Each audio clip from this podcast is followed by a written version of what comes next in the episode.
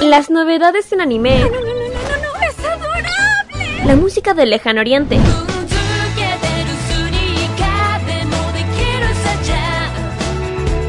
Las curiosidades de Japón. ¿Por qué el monte Fuji en Japón es tan especial? El monte Fuji también es conocido como Fujiyama. Eventos frikis y mucho más es lo que nos trae Fanmacia Popular todos los sábados desde las 18 horas, hora de Chile continental. ¡Ay, me encantan estos sábados de flojera! Kira, Carlos, Dani y Roque te traen toda la entretención e información directamente desde el mundo de Oriente. Ya lo sabes, Fanmasia Popular te acompaña cada sábado en la tarde a través de la señal de Modo Radio. Sí, sintoniza algo, estoy empezando a pensar. Vive Modo Radio, programados contigo. Cominciata io non saprei. Prográmate con Italia.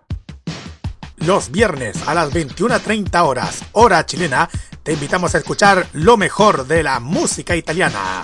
Canciones de ayer y de hoy, estrenos musicales, especiales y entrevistas junto a Nicolás López en modo italiano. Este 2022 vive Modo Radio. Programados contigo. Este 2022 Vive Modo Radio. Programados contigo.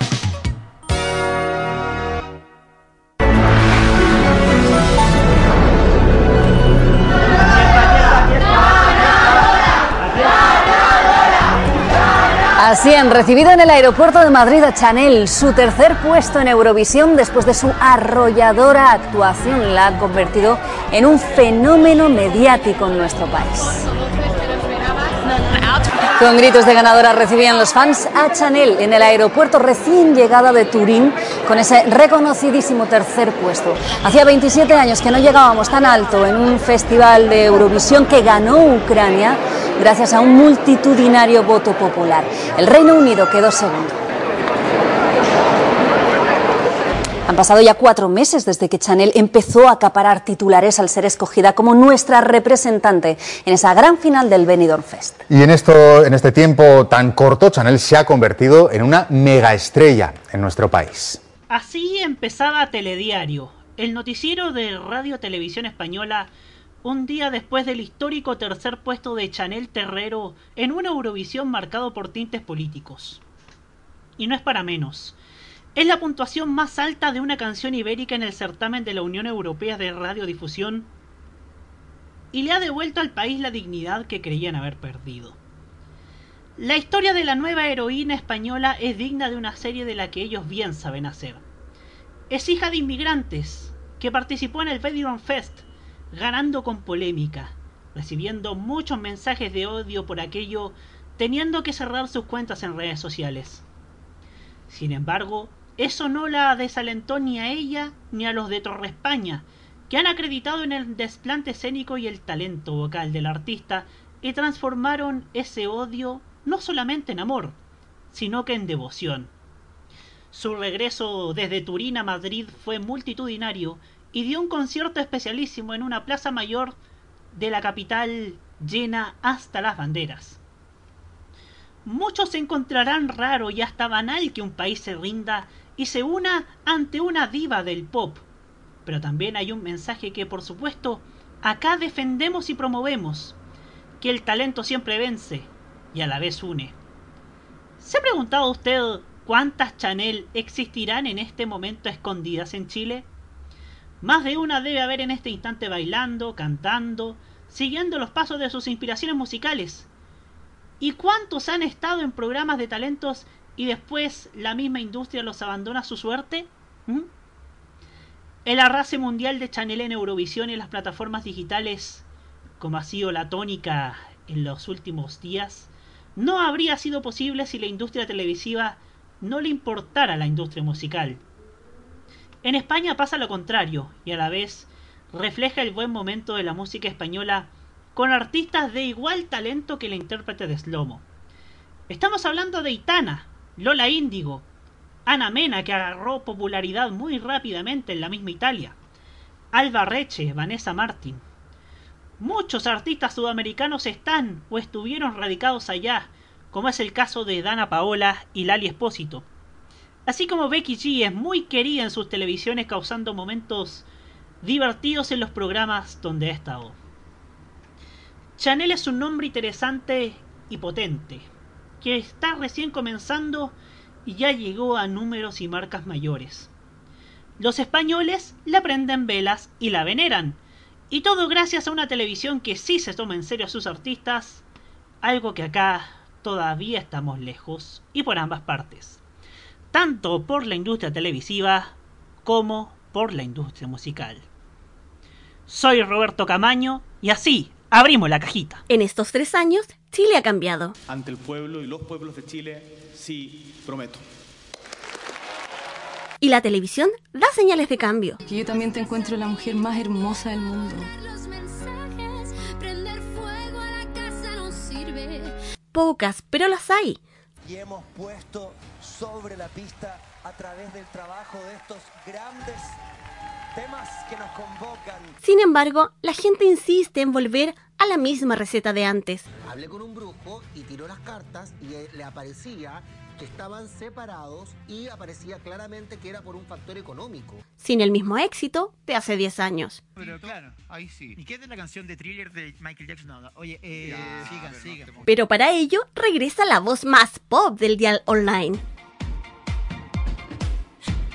De Roberto Camaño, junto a sus panelistas e invitados para comentar lo bueno, lo malo de la televisión y todo lo que tiene, le falta y le sobra. Comienza la cajita, aquí, en modo radio. 9 y 16 minutos. ¿Me escucho supongo, no? Sí, perfectamente. Me, me, me, escucho perfectamente en HD. Es que lo que pasa es que cada vez que. Cada vez, cada vez que. Creo que estoy comenzando a odiar las actualizaciones de, de Windows. ¿Por qué? Porque cada vez que hay una actualización en Windows, se me descuadra todo el voice meter, los cables de audio, así que tengo que hacer la configuración de Así que señores de... Otra vez. De, de Windows, ah, ah, ahí tienen otro bug más para, para arreglar en Windows 11. Uno de los tantos que hay, pero bueno. Señoras y señores, estamos comenzando un nuevo capítulo de su programa, La Cajita, aquí en modoradio.cl. No se confunda, señoras, señores. La terapia mental de la risa, la opinión, la música, la entretención, la información y, por supuesto, la reflexión en los lunes en la noche. En un día tan, tan bueno para nosotros, tan, al menos para nosotros que creemos en la democracia, que creemos en un país mejor como lo es la, la publicación del borrador, del primer borrador de la nueva constitución política de la República, aquella constitución que esperamos nos haga ser de una vez por todas un mejor país, un país en serio. Esperamos que todo, que, que todo sea, que todo sea mejor para nosotros y que el 4 de septiembre estemos ahí. Bueno, yo ya dije en Tolerancia Cerdo, ya dije todo lo que tenía que decir, ahí aprobando, porque creo yo que todos merecemos un país mejor y nos debemos nosotros un país mejor. Pero bueno, aquí estamos para hablar de televisión y vaya que han pasado cosas en la televisión y para ello hoy día me van a acompañar nuestro queridísimo Hugo Cares. ¿Cómo estás Hugo?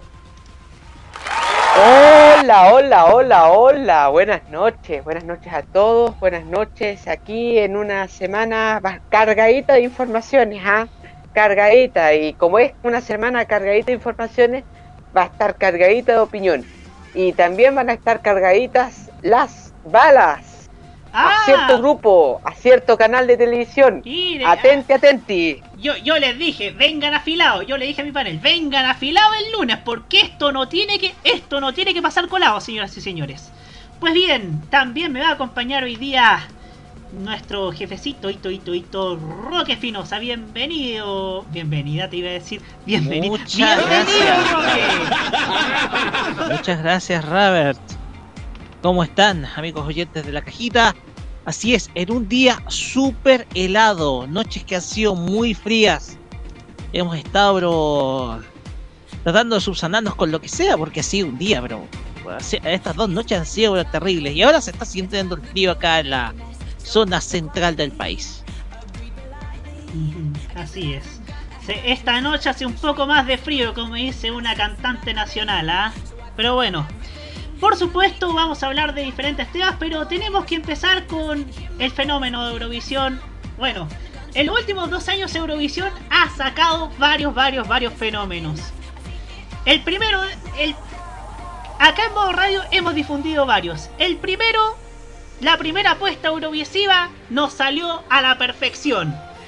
Maneskin recorrió el mundo y los vamos a tener, Dios mediante, en septiembre en el Movistar Arena. Por eso hoy día queremos redoblar la apuesta con la nueva heroína de la patria española, la nueva heroína del reino de España.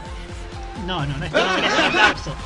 Esto no merece una risa, merece un aplauso porque vamos a escuchar a Chanel Terrero con Lomo para, para comenzar como se debe esta cajita aquí en modorray.cl y luego afilar nuestros dientes, aprietar los, las gargantas para hablar acerca de las condiciones en las que está hoy día la red. Ya volvemos.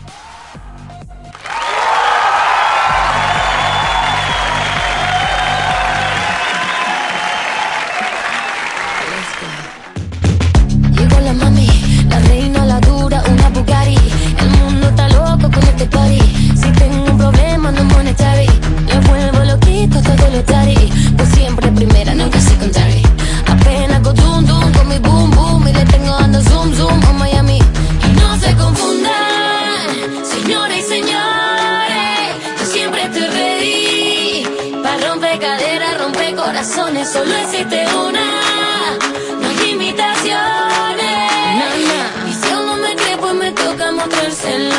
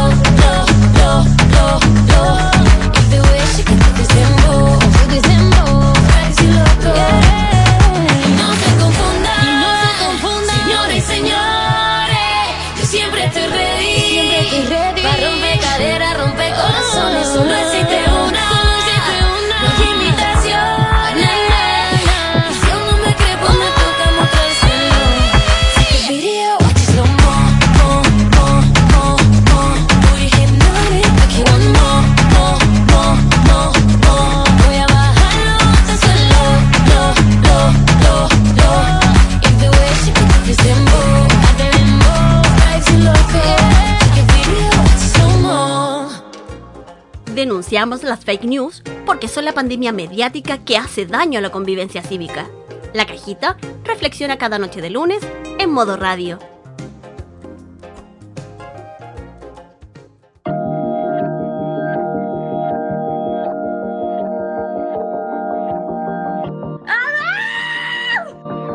Nueve y veinticuatro minutos. En una botonera que no debía por andar buscando la hora. Pero bueno, aquí estamos nuevamente. eh, como, cada, como cada semana aquí en modo radio.cl a través de la cajita, su programa, su, su reunión de los días lunes a través de modo radio.cl. Y vamos a hablar, y adivinen de qué canal vamos a hablar ahora. Después de escuchar a Chanel Terrero, que reitero, ya comenzó a sonar en la programación musical de modo radio. Pero adivinen de qué, de qué canal vamos a hablar ahora. Adivinen. Adivinen. Ja. Ja, sí, sí. Vamos a hablar otra vez de ese canal. Sí. El Vamos- canal que lo abrió Sergio Melni. Que lo abrió, se- sí. Que hace poco celebró su aniversario. Y no sé si tienen ganas de celebrarlo, como el año pasado. Pero bueno, nuevamente tenemos que hablar de la red. ¿Y por qué tenemos que hablar de la red? Porque la semana pasada en LinkedIn se conoció una nueva falta en la que estaría incurriendo el canal. No es desconocido para nadie la compleja situación financiera en la que vive la estación dirigida por Víctor Gutiérrez, lo que se contradice con la línea editorial que se ha adoptado desde hace ya un año. Ahora la nueva arista de las crisis son sueldos y cotizaciones impagas. Impagas.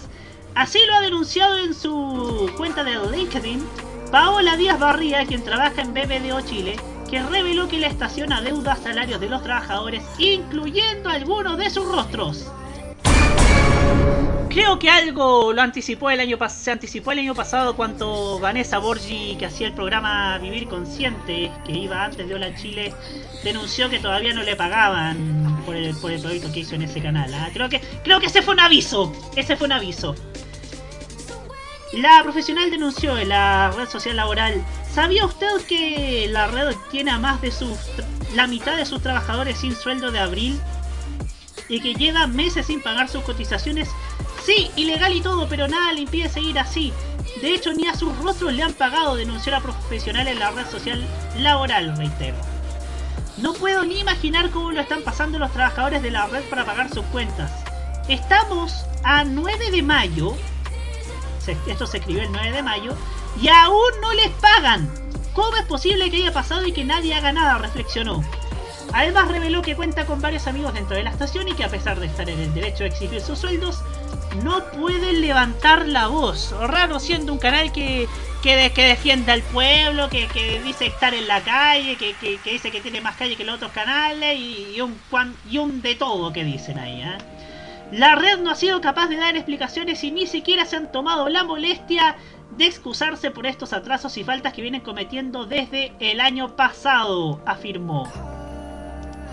Y bueno, se han conocido nuevos casos en el último tiempo y se han, se han dicho muchas muchos antecedentes respecto a esto, como por ejemplo que, que hasta no podían usar el baño porque el baño estaba colapsado, o sea, ¿qué clase de canal puede tener tener tener así así esas condiciones diría yo?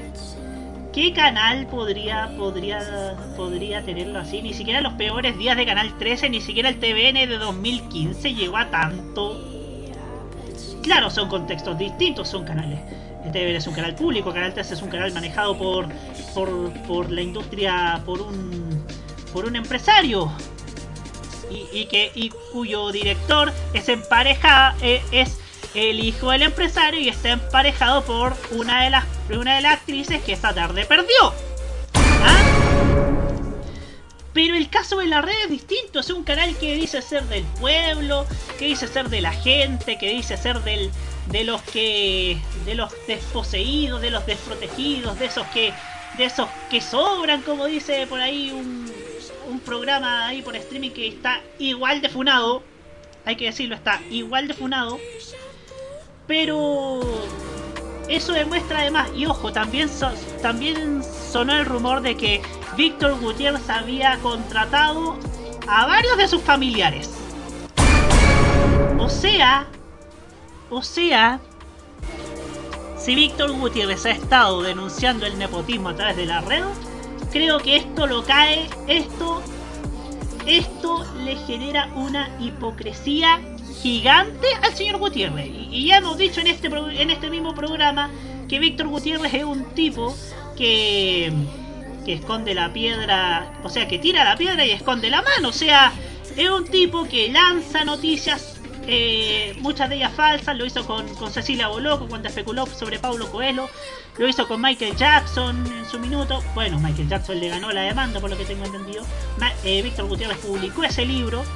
Y, y bueno, hoy día Víctor Gutiérrez creo yo que debemos hacernos cargo porque muchos teníamos demasiadas expectativas sobre lo que iba a ser la red hace un año cuando publicitaron su línea editorial nueva. Bueno, mañana se va a cumplir un año desde el lanzamiento de la etapa Cambiemos Juntos que ha sido más gras que dulce. Víctor Gutiérrez sin duda ha sido un gran fiasco en, en la industria televisiva. Creo que ni, ni, ni Javier Urrutia en Canal 3 había generado tanta decepción como lo hizo como lo hizo Víctor Gutiérrez. Pero bueno, le doy el pase a mi panel partiendo por una persona que le pedí que viniese afilado. Se lo pedí. Porque él tenía ganas. Tenía ganas de hablar de la, de la red. Y por eso quiero darle el micrófono a Nicolás López. Nico. Ah, no. Nicolás López, el bueno. Nico, bien. Nico, hola. Buenas, Roberto. La verdad es que tenía que estar acá solamente por esto. Solamente por esto. A ver, si tú quieres ser la cara del nuevo Chile, si tú quieres ser el canal que prácticamente se identifica con el Chile de hoy, lo primero que tienes que hacer es darle a los trabajadores el trato correcto que se merecen, las condiciones de trabajo apropiadas para ellos. Al nivel salarial tienes que cumplir, a nivel de cotizaciones también hay que cumplir, aunque seas antisistema, es porque la ley lo exige. Exige que tengas que pagar salud, AFP, etcétera, etcétera, etcétera. Puede que la red no tenga los mismos sueldos que obviamente pueden tener el resto de los canales, que los que tenga televisión, que los que tenga media, etcétera. Pero en eso tienes que cumplir porque es un trabajo remunerado. No es nada una ONG. Ahora nos hemos enterado de cada cosa de la red que no tienen papel higiénico en los baños, que no, que que no- piden ahora no, no imprimir porque no tienen toner. La red, yo hace unas semanas prácticamente todo el mundo vi que hubo comentarios escandalizados cuando dije que la red no pasaba el 2023. Pero viendo las cosas como están, y sobre todo revisando la página de internet de la red, Roberto, yo te mandé esto, sí, sí, lo vamos Si ven lo vamos a para poner este de fin de en semana, nuestro. Lo vamos a poner de inmediato En la en programación de la red de fin de semana, la programación del sábado, parte a las 2 de la mañana del domingo con Águila Roja. Las 24 horas del sábado van a tener completamente infomerciales y el domingo lo mismo caso hasta las 20 horas. Lo, Nico, lo vamos a poner ahora en nuestro en nuestro live stream para que ustedes lo vean, para que lo vean en nuestro YouTube- nuestro canal de YouTube. Vea, vea la pobreza que está la red, vea la pobreza. O sea, vas a perder un día completo de emisiones. Bueno, en realidad en la práctica son dos, porque ¿quién carajo ve televisión a las 2 de la mañana? ¿Y contenido propio? No, no, no, en los sábados. La verdad, yo les digo, en las condiciones que está la red, ahora rectifico lo que dije, que es que la, jet- que la red no llegaba al 2023. La red no va a llegar al 18. En las condiciones que está la red, creo que ni siquiera Canal 2 estuvo, estuvo a este borde del callamperismo total. Y todos sabemos la historia de Canal 2 y cómo terminó eso. Así que lo que estamos viendo ya es una agonía, una muerte cerebral tremenda. Es una lástima por, lo- por los trabajadores que quizás tengan las mejores intenciones dentro del canal. Por lo mismo, aguantar meses sin sueldo y, con condiciones impagas, eso no lo hace cualquiera. Hay que realmente tener la camiseta puesta por lo que uno cree, por los proyectos que uno quiere, por los proyectos que uno sueña. pero hay cosas que ya no se pueden tolerar. Y la verdad es que la red se está quedando sin programación. La red ya no tiene casi avisar, avisadores. ¿De qué le sirve esa careta que simplemente no le funcionó? Y en este momento puede que un escandaloso que diga que la red está a punto de cerrar porque en Chile no estamos acostumbrados que los, que los canales cierren, salvo el caso de Canal 2 en, el año 99, pero no estamos acostumbrados que un canal nacional cierre. Bueno, ha pasado en el resto del país, pasó en Brasil con la red de Chupí, con la red de Manchete, ha pasado que también han comprado canales en el resto del mundo y también se han ido transformando, como el caso de Italia con Tele Monte Carlo, que hasta la Globo pasó por ahí en su momento. Con la red de Manchete también, que pasó a ser Rechi TV. Que está en las mismas condiciones de la red, con la, con la salvedad de que Red de TV es bolsonarista. Así que yo les digo, en las condiciones que está la red, primero está jugando una- un discurso de mor- moralidad barata, porque predicas algo, pero a la vez no, lo- practicas con tu, con tu gente que tienes a cargo. Es muy importante ahora que los trabajadores de la red,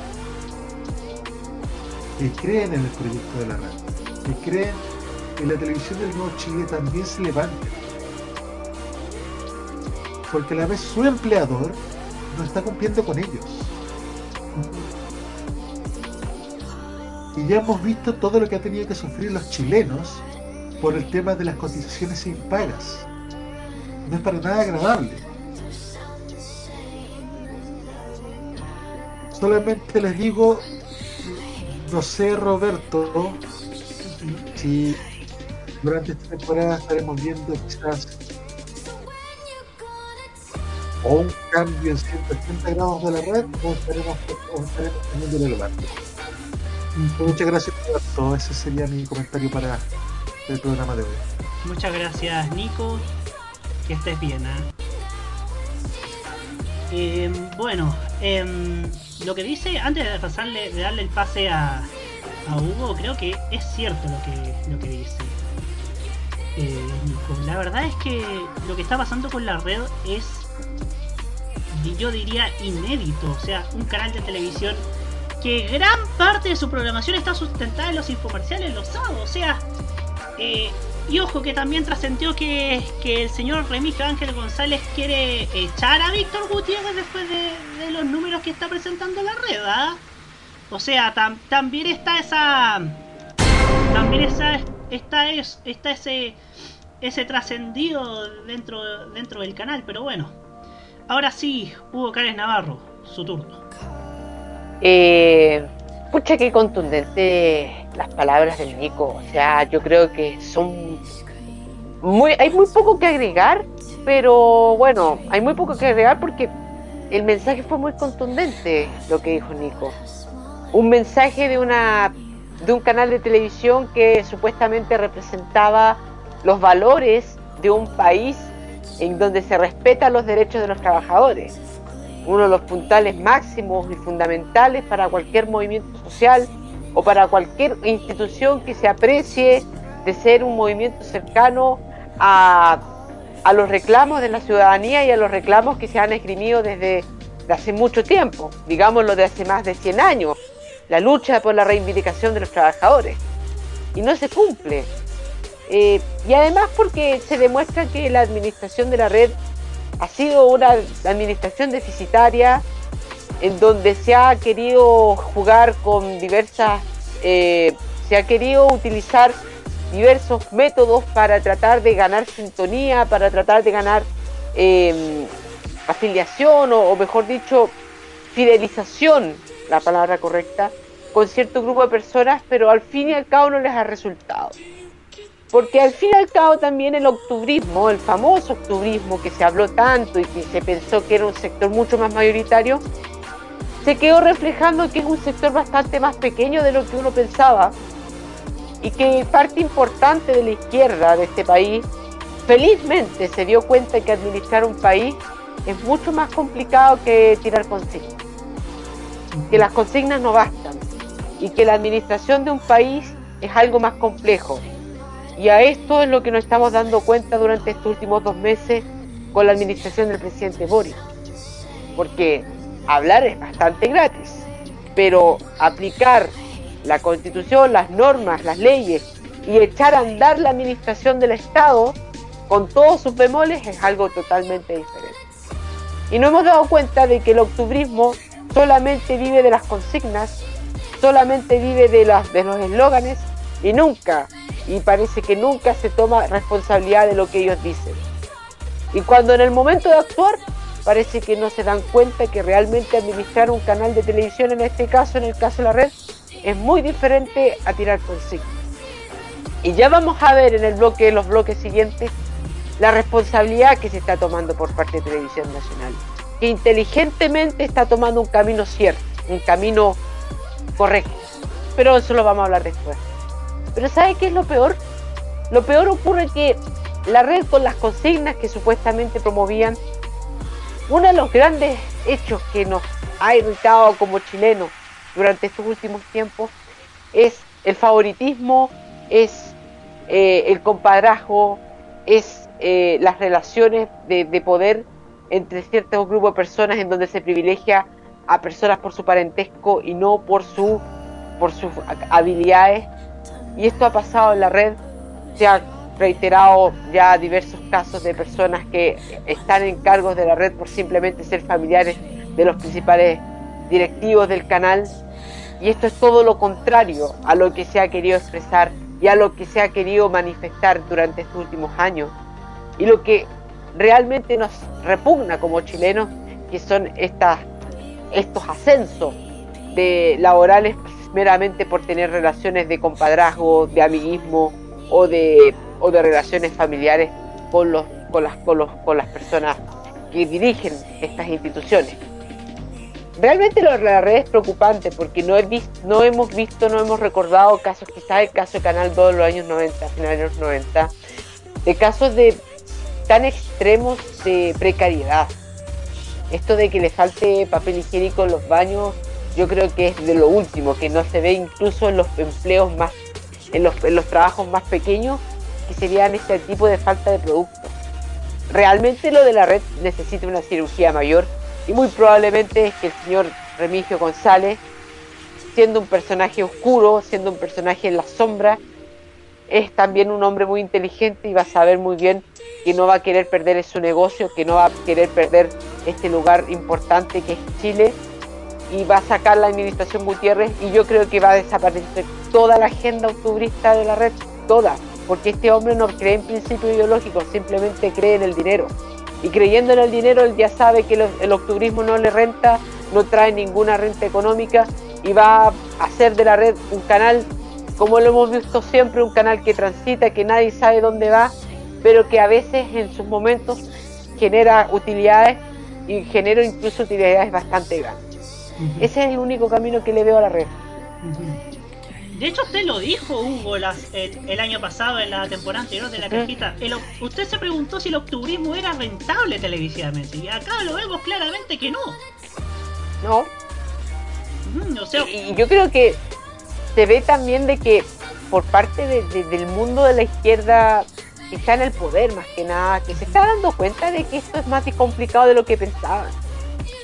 Sí, Sí, y, por eso también uno, uno le tiene fe al borrador de la constitución, pero eso ya, ya orina de otro costal. Pero Eso es de otro programa. Eso es de otro programa, el programa que va antes de este, pero Hugo, yo quiero felicitarlo porque usted tenía la razón todo este tiempo. ¿eh? usted que siempre ha tenido la razón en otras cosas. Sí, pues o sea, usted planteó, usted planteó eso. Si el octubrismo era televisivamente rentable, y pudo ser una buena propuesta al inicio, pero creo que el, el parteaguas, y sé que me sé que van a estar van a compartir esto quienes nos están viendo por YouTube. El parteaguas fue lo de la batalla de Chile y no por lo que porque lo hayan pasado, sino por lo de, sino por el show que se pegaron los CMs de, de la Rey y de Carosi. Creo que eso ahuyentó mucho a, a los que ponen las lucas para el avisaje. No nos hagamos los tarugos. No, no, hagamos los tarugos. Por eso, por eso creo que creo que la receta de la red fue fracasada, lo que lo que no significa que la izquierda no sabe manejar medios. Si sabe manejar medios. pero hay que enderezarlos un poco para que puedan proyectarse en el tiempo. Oiga, Sí. y por último, se nos olvidó el señor de la platita, pues. ¿Quién? El que no le cotizaba a los- el señor Stingo, pues. Ah, claro, el señor Esti, el de, el señor de la voz de los funados, pues. Sí, pues, sí, pues. Abogado laboralista más encima. Abogado laboralista más encima y que, que además con y que además conduce tiene el tiene el programa streaming con, con una con una ex periodista de farándula que Ah. hoy día que hoy día es concejala en Ñuñoa. Y Oye, y el- y al parecer para ese medio usa los mismos códigos de la farándula. Es que el problema es que el octurismo también usa bastantes códigos de la farándula y eso también ahuyenta. Sí. Por supuesto. Menos mal que se están dando cuenta. Menos mal que se están Gracias dando a Dios. Gracias, gracias a Dios. ¿ah? Roque Espinosa, su turno. Gracias a usted. A ver, yo me acuerdo cuando las condici- volvimos a las condiciones laborales de antes de los 90, a los 80. Mi papá tenía que llevar su propia vianda y su propio papel higiénico, me acuerdo. Tenía que llevarse ambos implementos sagradamente. ¿Por qué? Porque en ese entonces las leyes laborales eran tan laxas que se almorzaba un comedor chico y había que llevarse el propio papel higiénico en caso de cualquier necesidad. Cuando tenemos esto en pleno siglo XXI es porque ya se ha tocado a fondo. Se retrocedió 40 años. Se retrocedió 40 años. Y fíjese que Víctor Gutiérrez eh, provocó esto en un canal que es chico, por ende es chico, pero que pero que la- en donde la gente no merece tener ese trato. Más allá del octubrismo, más allá del de ese del, del- de la faceta ideológica del canal, me quiero ir con Víctor Gutiérrez. Porque quiso sacar Lucas a, a algo que estaba muy pero muy en boga que era el estallido social. Y aquí hay que lamentar un poco el hecho de que grandes periodistas como Alejandra Matus o, o, o también Mónica González estén en un medio de comunicación en donde se cometan tales atropellos laborales. Sí. Atropellos laborales en donde se tuvieron que pelear y en donde también mi padre tuvo que pelear para que se pudieran dar en la empresa en donde él trabajaba que una empresa se dedicaba a la producción de carne blanca. No vamos a decir cuál es. Todo eso ha llevado a que la red esté en una situación simplemente paupérrima. Porque no solamente por las pérdidas de 10 mil millones de pesos que ha acumulado, que, que llevó en el ejercicio pasado, sino también por tal vez los pasivos que tenga la red hoy en día. Y cuando digo de pasivos, estoy hablando de, de los de la deuda. ¿A cuánto estará? el- Quiero solamente vemos los resultados de los, los resultados financieros, pero no vemos los balances. ¿A cuánto estará esa deuda? Me pregunto yo. ¿Cómo estará esa deuda? Ojo, ojo, ojo, Rocky, que en junio deberían salir los reportes de los canales del, del primer semestre, del primer trimestre. ahí deberían aparecer los balances. El tema es que si Víctor Gutiérrez quería financiar su proyecto televisivo con ingresos no operacionales, y cuando digo ingresos no operacionales hablamos de los famosos infomerciales, entonces yo creo que entonces yo creo que la estrategia le salió el tiro por la culata. Porque la ansiedad de querer mostrarse distinto, el hecho de querer pelearse con el CM de una marca de pasta, el hecho de también dudar de la honorabilidad de una fundación sumamente creíble como es la Fundación de Te- Teletón. Y de pegarle palo a los otros canales también por, por Y el, apostar en el de querer enfrentarse a los otros canales con eh, tratando de mostrarse como distintos, eso, todo eso, al fin y al cabo, le hace mal precisamente un medio de comunicación. Estamos precisamente en el momento en que la red ha tocado más bajo. Ha tocado bajo, ha tocado fondo. Producto de que toda esa seguidilla de decisiones mal tomadas. Y estamos hablando de un tipo que le gusta pelear, como Víctor Gutiérrez. Al tipo le gusta pelear. te gusta pelear con algunos medios de comunicación, con figuras, con eh, algunos conductores, animadores, etc. Cuando tú tienes a alguien que ha vivido del escándalo y de la farándula eh, administrando un medio de comunicación, ves estos resultados. Ves estos resultados en donde tenemos eh, circunstancias en donde los trabajadores están, no se les ha pagado las cotizaciones previsionales, lo que es algo sagrado, lo que es algo sumamente sagrado, porque es lo primero que se fiscaliza cuando la viene dirección de trabajo, oiga, se está pasando, se está pagando las cotizaciones, eso se, eso la dirección de trabajo lo fiscaliza. Cuando tú ves eso, cuando tú ves el lo que lo que contamos recientemente, el tema de el tema de, de los, los servicios sanitarios para los trabajadores. Cuando tú esto todo eso tú lo llevas a la programación la cual se está llenando de infomercial y ni siquiera de envasados, sino que estás dependiendo directamente de los infomerciales, es porque el canal está en una situación muy, pero muy pecaminosa. Mira, y eso lo había contado en un momento porque lo conversamos incluso eh, cuando yo escuchaba los capítulos de la temporada pasada, hubieron, hubo, fueron hartas las alabanzas que le tiramos a la red en algún momento. Uh -huh por el hecho de transmitir eventos culturales, eh, eventos del teatro municipal, que bien puede ser rentables a no ser que tú ofrezcas el busques el patrocinio. Cuando tú generes ingresos por el patrocinio, ¿cachai? Buscándote un patrocinador. La cuestión acá es que la red eh, prácticamente tiró como modelo de negocios eh, un evento que marcó a todas nuestras vidas como es el día 18 de octubre de 2019.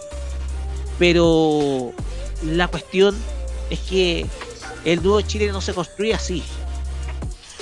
El nuevo Chile se construye de otra manera. Uh -huh. Se construye, en primer lugar, comunicando de verdad a las personas, siendo solidario con otros medios de comunicación cuando se requiere ser solidario y se requiere también ser empático. Porque aquí lo que estamos viendo es una falsa empatía de parte de la ciudadanía, de parte de la red, que se vio reflejada producto de que fue uno de los pocos canales que no se colgó al evento que hubo hoy día. De hecho, me compartiste unas pantallas en el grupo de Telegram, sí. En donde se muestra que la red fue el único canal que no dio a conocer la noticia del, del lanzamiento del borrador de la nueva constitución. Y eso que estuvieron apoyando el apruebo el año pasado y en 2020. Entonces, si tú quieres comunicar de otra manera las reformas que el país necesita, los cambios que el país necesita, entonces lo vas a hacer a la ciega. Lo vas a hacer a la ciega. Porque aquí eh, la red está en una situación que yo pienso que es decisiva. Va a necesitar mover eh, Remigio Ángel, Ángel, González mover el eh, mover eh, mover esta pecera. Y tiene que caer tiene que caer el director ejecutivo. Le quedó grande el poncho al señor Víctor Gutiérrez. Le quedó muy pero muy grande el poncho y se demostró ahora mismo en donde tenemos un canal que está con resultados económicos completamente en pérdida las cuales son ya de 10 mil millones y en donde tenemos un canal en donde solamente está dependiendo de infomerciales para poder sustentarse algo que ni siquiera en las peores épocas del canal 2 lo habíamos visto. Solamente habíamos visto, por lo menos el canal 2 arrendaba espacios a los evangélicos que, ojo, no te vendían cuestiones, solamente ofrecían programas de, ofrecían programas de entretención a la hora. ¿Cachai? Un vespertino, tenía vida visión, un vespertino, un programa, programa de conversación que era bien agradable. Yo me acuerdo que haber, haber visto un poquitito la programación pero eso era contenido. ¿Cuál es el único contenido que se está entregando en la red? Algunas maquinitas por ahí, lleve al 2 por el precio de uno, o llame ya, llame ya, etcétera. Así no se construye la televisión para el Nuevo Chile, estimado. Así, Así que yo le diría, señora Mónica González, señora Alejandra Matus, arránquense de ahí. Arránquense, Eso. sí.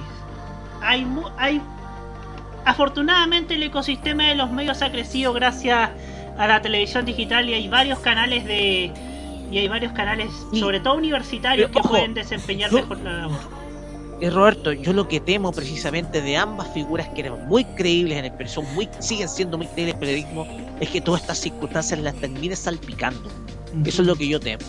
Claro, yo, ta- yo Que también. al final las convertían en, en nada creíbles. A Mónica González, excelente periodista que investigó precisamente esas las fábricas de títulos universitarios que son las universidades administradas por sociedades anónimas educacionales. Entonces todo ese trabajo periodístico al final va a terminar manchado precisamente por esto. Entonces lo más lo más lógico es que la, es que se termine es que se vayan de ahí, se vayan de ahí. No es su lugar. Sí, no es su lugar, no su definitivamente. lugar. Sí, no es su lugar. Ojo que por alguna extraña razón el año pasado Alejandra Matus llegó a aparecer incluso en el matinal de Canal 13. En el- No recuerdo si estudió los últimos capítulos de Bienvenidos, pero apareció en Canal 13. Increíblemente Alejandra Matus apareció en Canal 13. Entonces yo creo En la cara, la cara ideológica opuesta a la red. que es opuestísimo a la red. De hecho, la red y Canal 13 incluso crearon un debate presidencial juntos para, para la consulta ciudadana de unidad constituyente. Entonces, creo yo que acá hay un problema. Y el problema no es ideológico. El problema es que hay un tipo que no sabe manejar un medio de comunicación. Antes de ir a la música, nos vamos a vamos a leer a nuestro chat que ha estado bastante participativo. Parece que esperaban, pare- parece que esperaban que habláramos de la red porque aquí nos dice el guerrero solitario, Videoteca MTP, archivos en VHS que han estado activísimos acá, han estado activados acá en nuestro chatcito de YouTube. Videoteca MTP nos dice saludos que nos manda saludos desde el palco medio camino por donde por su pista los astros pasan. ¿ah? ¿Cómo nos gustaría que creo que el, el, himno más lindo de la época ha sido el de medio camino y creo que creo que la televisión chilena debe ser como medio camino donde por su pista los astros pasen. Y bueno, Videoteca MTP también nos dice, ni Canal 2 Rock and Pop llegó a este extremo, lamentable. ¿Qué está esperando Remigio Ángel González para tomar medidas con su canal? Aquí, eh, archivos en VHS, un cariñoso saludo para él también. La red está como el ATC de Menem, un canal muerto disfrazado de canal independiente. El guerrero solitario, en estas condiciones no sería raro ver a Jorge Castro de la Barra promocionando el Stop Art Treat y el Color Life en la red. Como tampoco sería raro ver a Omarcito promocionando la Moringa en la red. Videoteca BTV le responde, o peor, que se traslade desde Te- Telecanal el programa de Omarcito. Es una oda al mal gusto el programa de Omarcito. Y compite como, con el Weekend y le ganamos. El guerrero solitario nos dice, no sería raro ver a Ruth Kupfer promocionando la Radical Arthritis en la red o a ver a la pastora Gladys Muñoz arrendando espacios en el 4.1. Ojo que ya hemos visto, ya hemos visto eh, a, a grupos religiosos arrendando espacio en la red. Se ha, se ha co- se ha, se ha transmitido los, las conferencias de, los de la iglesia mormona, incluso. Sí. Se ha visto. Desde su, desde, desde su capital, desde Utah, Salt Lake City. Lo que más, lo que más me preocupa, dice Biblioteca BTP, es la reacción de los tuiteros hacia Víctor Gutiérrez, que lo elevaron casi a la categoría de Mesías. Imagínense si Ángel González lo y Gutiérrez con la fama que tiene, lo hace notar en las redes sociales. Que Dios nos pille confesados si llega a pasar. Eso me recuerda a algo que dijo Ernesto Garrat. Dijo que la red desempeñaba mejor la televisión pública que TVN y un tuitero le respondió, claro, soy Nathan Lass, es un documental sobre Suecia, sobre Suiza. El guerrero solitario, con esto se está tirando a la basura 31 años de historia del segundo canal privado en Chile. Ah, me desahogué, dice el guerrero solitario. Archivos en VHS dice que peguen el telefonazo al dueño del canal como lo hicieron el año pasado. XD. Creo que ahora hablando hablando en serio, creo que llevaron mucho mejor el telefonazo del año pasado que lo de que lo de Carosi retirando el auspicio. Creo que creo que eso lo llevaron, creo que lo primero lo llevaron mucho mejor que lo último. Y ojo, todavía estamos esperando razones concretas de por qué la red se restó de la Teletón el año pasado. Porque si es por contraprogramar, la contraprogramación salió el tiro por la culata. Y además ni siquiera dejaron eh, participar a sus rostros por fuera porque sé que hay rostros que por conciencia y por consecuencia y por historia humana apoyan a la Teletón sí o sí, como Julia Vial y Eduardo Fuentes. ¿Por qué no dejaron a, su- a, su- a sus rostros participar por fuera, por voluntad propia, y ni siquiera hablar de- del veto de la red a la Teletón? Todavía no, todavía no responden eso y creo que se lo va a llevar Víctor Gutiérrez cuando, cuando le den el sobre a su lado. Pero bueno, todavía queda, todavía queda año, todavía queda mes, veamos qué pasa. Vamos a la música, pero antes tenemos que dar una información. No sé si lo vamos a. Vamos a profundizarlo quizás el próximo, la- en la próxima cajita. Y es que eh, Mega tiene un nuevo director de prensa, según el filtrador, que sería nada más ni nada menos que el ex TVN y el ex Canal 13, Gianfranco Dazarola. Ojo, Mega ha estado, ha estado, ha estado tirando bastante, ha sido bastante carroñero con algunos, eh, algunos aspectos con el actual gobierno. Quizás con Dazarola les, les pueda, puedan aflojar, aunque sea un poquito, aunque sea un poquito, porque a Mega creo Moderarse. yo que moderarse, claro, moderarse. Tal vez seguir, seguir en la creencia política del señor Heller, pero moderarse, porque Sí, porque acá el hooliganismo político, como se ha visto en la red y creo que se va a ver en el caso inverso con Meg, en el caso inverso con Mega, no les va a resultar, no les va a resultar. Por- y claro, esto será tema para un próximo programa, porque el hooliganismo político quizás le resulte a los canales de noticias argentinos, que a esta altura se están convertidos en canales memes. Pero acá en Chile, felizmente, no resultan ni a rentabilidad. Pero bueno, vamos a la música. Nos vamos con alguien que arrasó anoche en el Billboard Music Awards, que estuvo, que estuvo bastante bueno. Quiero dar una reflexión hacia la pasada. ¿Qué diferencia entre los Oscars y los Billboard Music Awards? ¿Qué se habló de los Oscars? El cornete de Will, de Will Smith a Chris Rock. ¿Qué se habló en los Billboard Music Awards? Del talento, del despliegue escénico, de las capacidades vocales y las capacidades artísticas de Becky G, de Doja Cat y de quien vamos a escuchar a continuación que sencillamente la rompió en el escenario. Ella es desde Houston, Megan Thee Stallion, con esto que se llama Plan B. Plan B, ¿ah? Mire, hablamos de la red y ahora vamos a tocar una canción llamada Plan B. Todo calza, pues, bueno. Ya seguimos en la cajita para hablar acerca del rumbo que ha tomado TVN. Ya volvemos.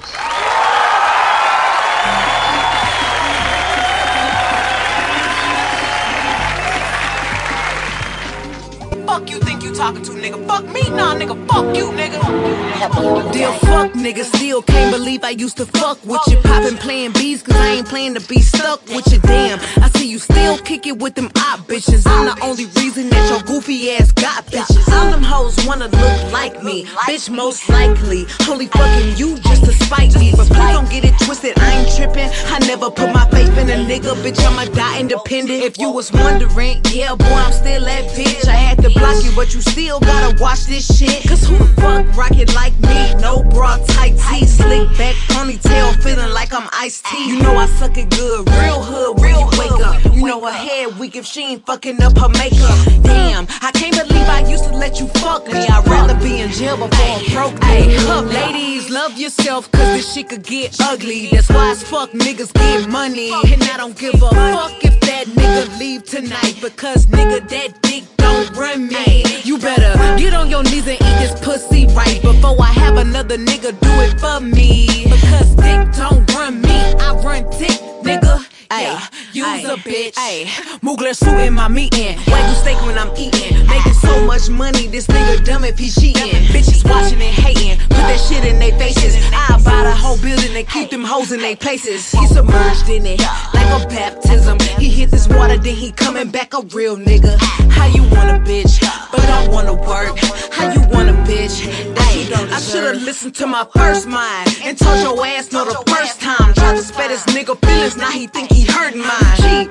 And I be at work while you sleep. My pussy is the most expensive meal you'll ever eat. Nigga, fuck you. Still can't believe I used to trust you. The only accolade you ever made is that I fucked you a bitch. If you get the chance, I bet you snitch. You'll never get a chance to tell me come and pack my shit. Ladies, love yourself, cause this shit could get ugly. That's why as fuck niggas get money. And I don't give a fuck if that nigga leave tonight. Because nigga, that dick don't run me. You better get on your knees and eat this pussy right. Before I have another nigga do it for me. Because dick don't run me. I run dick, nigga.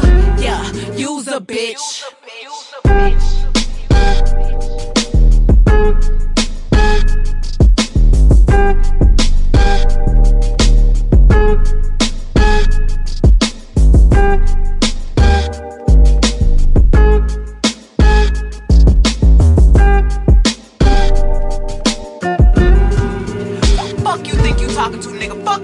nigga. Fuck you, nigga. Dear fuck, nigga, still can't believe I used to fuck with you. Poppin' playing beats, cause I ain't playing.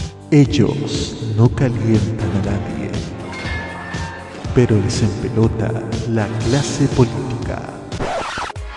Descubre las sorpresas que trae el nuevo Tolerancia Cerdo. Los lunes a las 19.15 y los sábados a las 21.15 hora chilena. Alegra tus noches con The Weekend. Este 2022 vive Modo Radio. Programados contigo. Las novedades en anime. ¡Es adorable! La música del lejano oriente.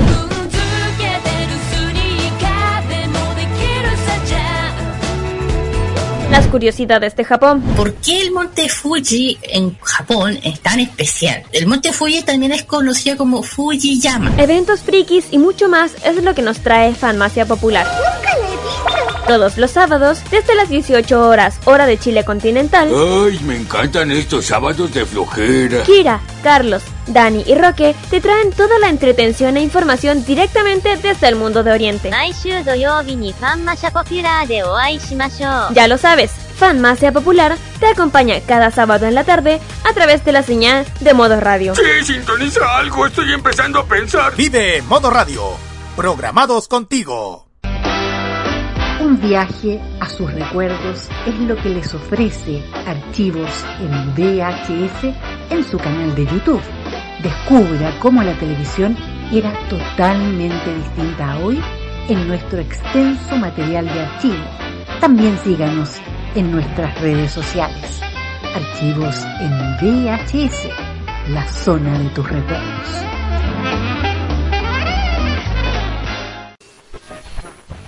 Cominciata io non saprei Prográmate con Italia.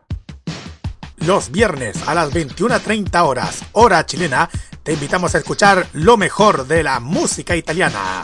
Canciones de ayer y de hoy, estrenos musicales, especiales y entrevistas junto a Nicolás López en modo italiano. Este 2022 vive Modo Radio, programados contigo. La información tecnológica y de los videojuegos lo puedes encontrar en nuestra web www.modoradio.cl Vive conectado este 2022 junto a Modo Radio. Programados contigo. Porque nosotros también adornamos el talento sobre la fama. Sigue escuchando La Cajita en modo radio.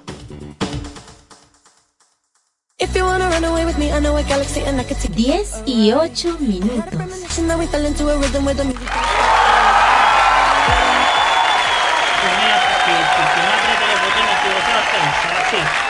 Estamos aquí en la cajita a través de modoradio.cl. Estamos eh, felices y contentos por la sintonía que cada semana ustedes nos dan en esta en esta terapia reflexiva que hacemos en torno a los medios de comunicación. Y vamos a hablar ahora de lo que quizás es la antítesis de la red. Quizás, al menos lo que se está perfilando como la antítesis de la red. Porque según informaron desde TVN, luego de tres meses de interinato tras la sorpresiva renuncia de Francisco Guijones Razuriz, esta tarde el directorio de Televisión Nacional de Chile, la tarde del el pasado 12 de mayo, eh, ratificó de forma oficial a Alfredo Ramírez Lee como director ejecutivo de la estación. Alfredo es periodista de la Universidad Gabriela Mistral y comenzó su carrera como reportero y luego editor de Canal 13. Posteriormente, en septiembre de 2013, emigró a Mega como editor general de Ahora Noticias. En febrero de 2015 retornó a Canal 13 como subdirector de prensa y luego como subdirector de programación. ¿Qué más podemos hablar de Alfredo Ramírez? En noviembre de 2019 llegó a TVN como director de contenidos y formatos de prensa y un año después asumió como director de prensa. Cuando se fue Marcela Abusleme de, del canal. Desde febrero de ese año eh, fue designado como director ejecutivo interino después de la salida sorpresiva de Gijón. Con esto, un profesional que fue formado en el 7.1 y en los medios de comunicación se queda en el llamado sillón de Navarrete, como le puse yo, en donde tendrá como objetivo mantener el orden dentro de sus arcas financieras, muy importante eso, mantener buenas relaciones con la inminente nueva presidenta del directorio, Andrea Fresa, y hacer frente a problemáticas que hoy enfrenta la estación, como los escasos proyectos locales que hemos criticado en mi sitio como en este mismo programa, y el excesivo privilegio para las telenovelas turcas que hoy ocupan los horarios importantes de su programación y que, reitero, no tienen suficiente éxito fuera de su propio nicho de fanáticos. Siempre hay que recalcar eso. No, las novelas turcas no le importan a nadie más que a los televidentes más acérrimos de TVN. A nadie más. Pero, pero, ¿qué podemos hablar de, del nombre de Alfredo Ramírez? Obviamente no quiero cometer el mismo error de ponerle fichas antes de que, de que haga los cambios concretos como lo hice con Carmen Gloria López. Creo que fue un error. Bueno, Carmen Gloria López no era un gran número, pero lamentablemente sus intenciones eran, no sé si eran demasiado buenas ya, la palabra, pero creo que era demasiado rupturista y a veces y a veces se notaba la desesperación en la programación eh, de TVN que- en ese en ese fatídico periodo 2014 2020 pero que no cabe ninguna duda por ejemplo que mm, ahora están comenzando a hacer bien las cosas al menos el gobierno de Gabriel Boric no cometió el mismo error de designar de presidente del directorio a alguien que tiene más carrera como asesor político que como que, que en un medio de comunicación como fue el caso de Ricardo Solari como presidente del directorio. Y creo que alivia que eh, los altos cargos estén siendo, siendo parte periodistas. Gente ligada al periodismo. Lo que no quiere decir que se, lo que no, no, no necesariamente tenga que ver con que TVN tenga un perfil más, más noticioso, porque eso, eso hay que dejarlo al canal 24 horas, que le ha dado, que ha sido la, salva- la salvación monetaria en, las- en los momentos de alta crisis en TVN. Y creo yo que, hablando de eso, creo que es una gran tarea la de Alfredo Ramírez de impulsar el canal 24 horas. Creo que a mí me gustaría que, como a este gobierno le gusta dialogar, como a la gente que compone este gobierno, que designa este gobierno, le encanta dialogar, me gustaría que dialogaran con, no sé, el CNTV, las cableras, para que pueda, para que haya una posibilidad de que esté el canal 24 horas por señal abierta. ¿Por qué? Porque porque ya tenemos TVN, que es el canal generalista, con virtudes y defectos. Ya tenemos NTV, que es un canal infantil, que le ha ido bastante bien hoy día compite de igual a igual con los canales más populares del cable, como Cartoon Network, Discovery Kids y, y Disney Channel. Y le han pegado medio a medio con Celeste. Celeste ha subido el rating de NTV. Pero falta el canal 24 horas. ¿Y por qué digo que falta el canal 24 horas en TDT? No es porque sea una volada mía. Es porque también es necesario ver. Porque, por ejemplo, en los países de Europa, en los pa- eh, está, por ejemplo, el Rai News en Italia, el canal 24 horas en España, que transmiten sin problemas en la televisión digital terrestre, y el canal 24 horas que ya hace poco saltó, el, saltó a TDT, saltó a la televisión digital, y no tenemos que viajar al viejo continente siquiera. Los canales meme, como lo, como lo llamé, que son los canales de noticias de Argentina también, hay, hay algunos que transmiten en TDT. Como es el caso de S5N, de La Nación Más. Y bueno, también tenemos otros proyectos internacionales como Telesur, que, que volvió hace poco a la televisión digital terrestre. No sé si Rusia Today también está en la TDA Argentina. Si hay alguien de Argentina que me está escuchando, por favor, que, que, que me esté que me comente o me, o me ratifique. Y en México también está, está Foro TV, el canal de, noticias de Televisa, que también transmite en abierto. TV Azteca, que también tiene su plataforma noticiosa, que es ADN 40. Y, el y creo que también está Canal 14, que es la que también tiene que es, una emisora informativa. Mm, eh, que, que eso ya es del, del sistema de, sistema mexicano de radio y televisión, que, es- que son los canales públicos.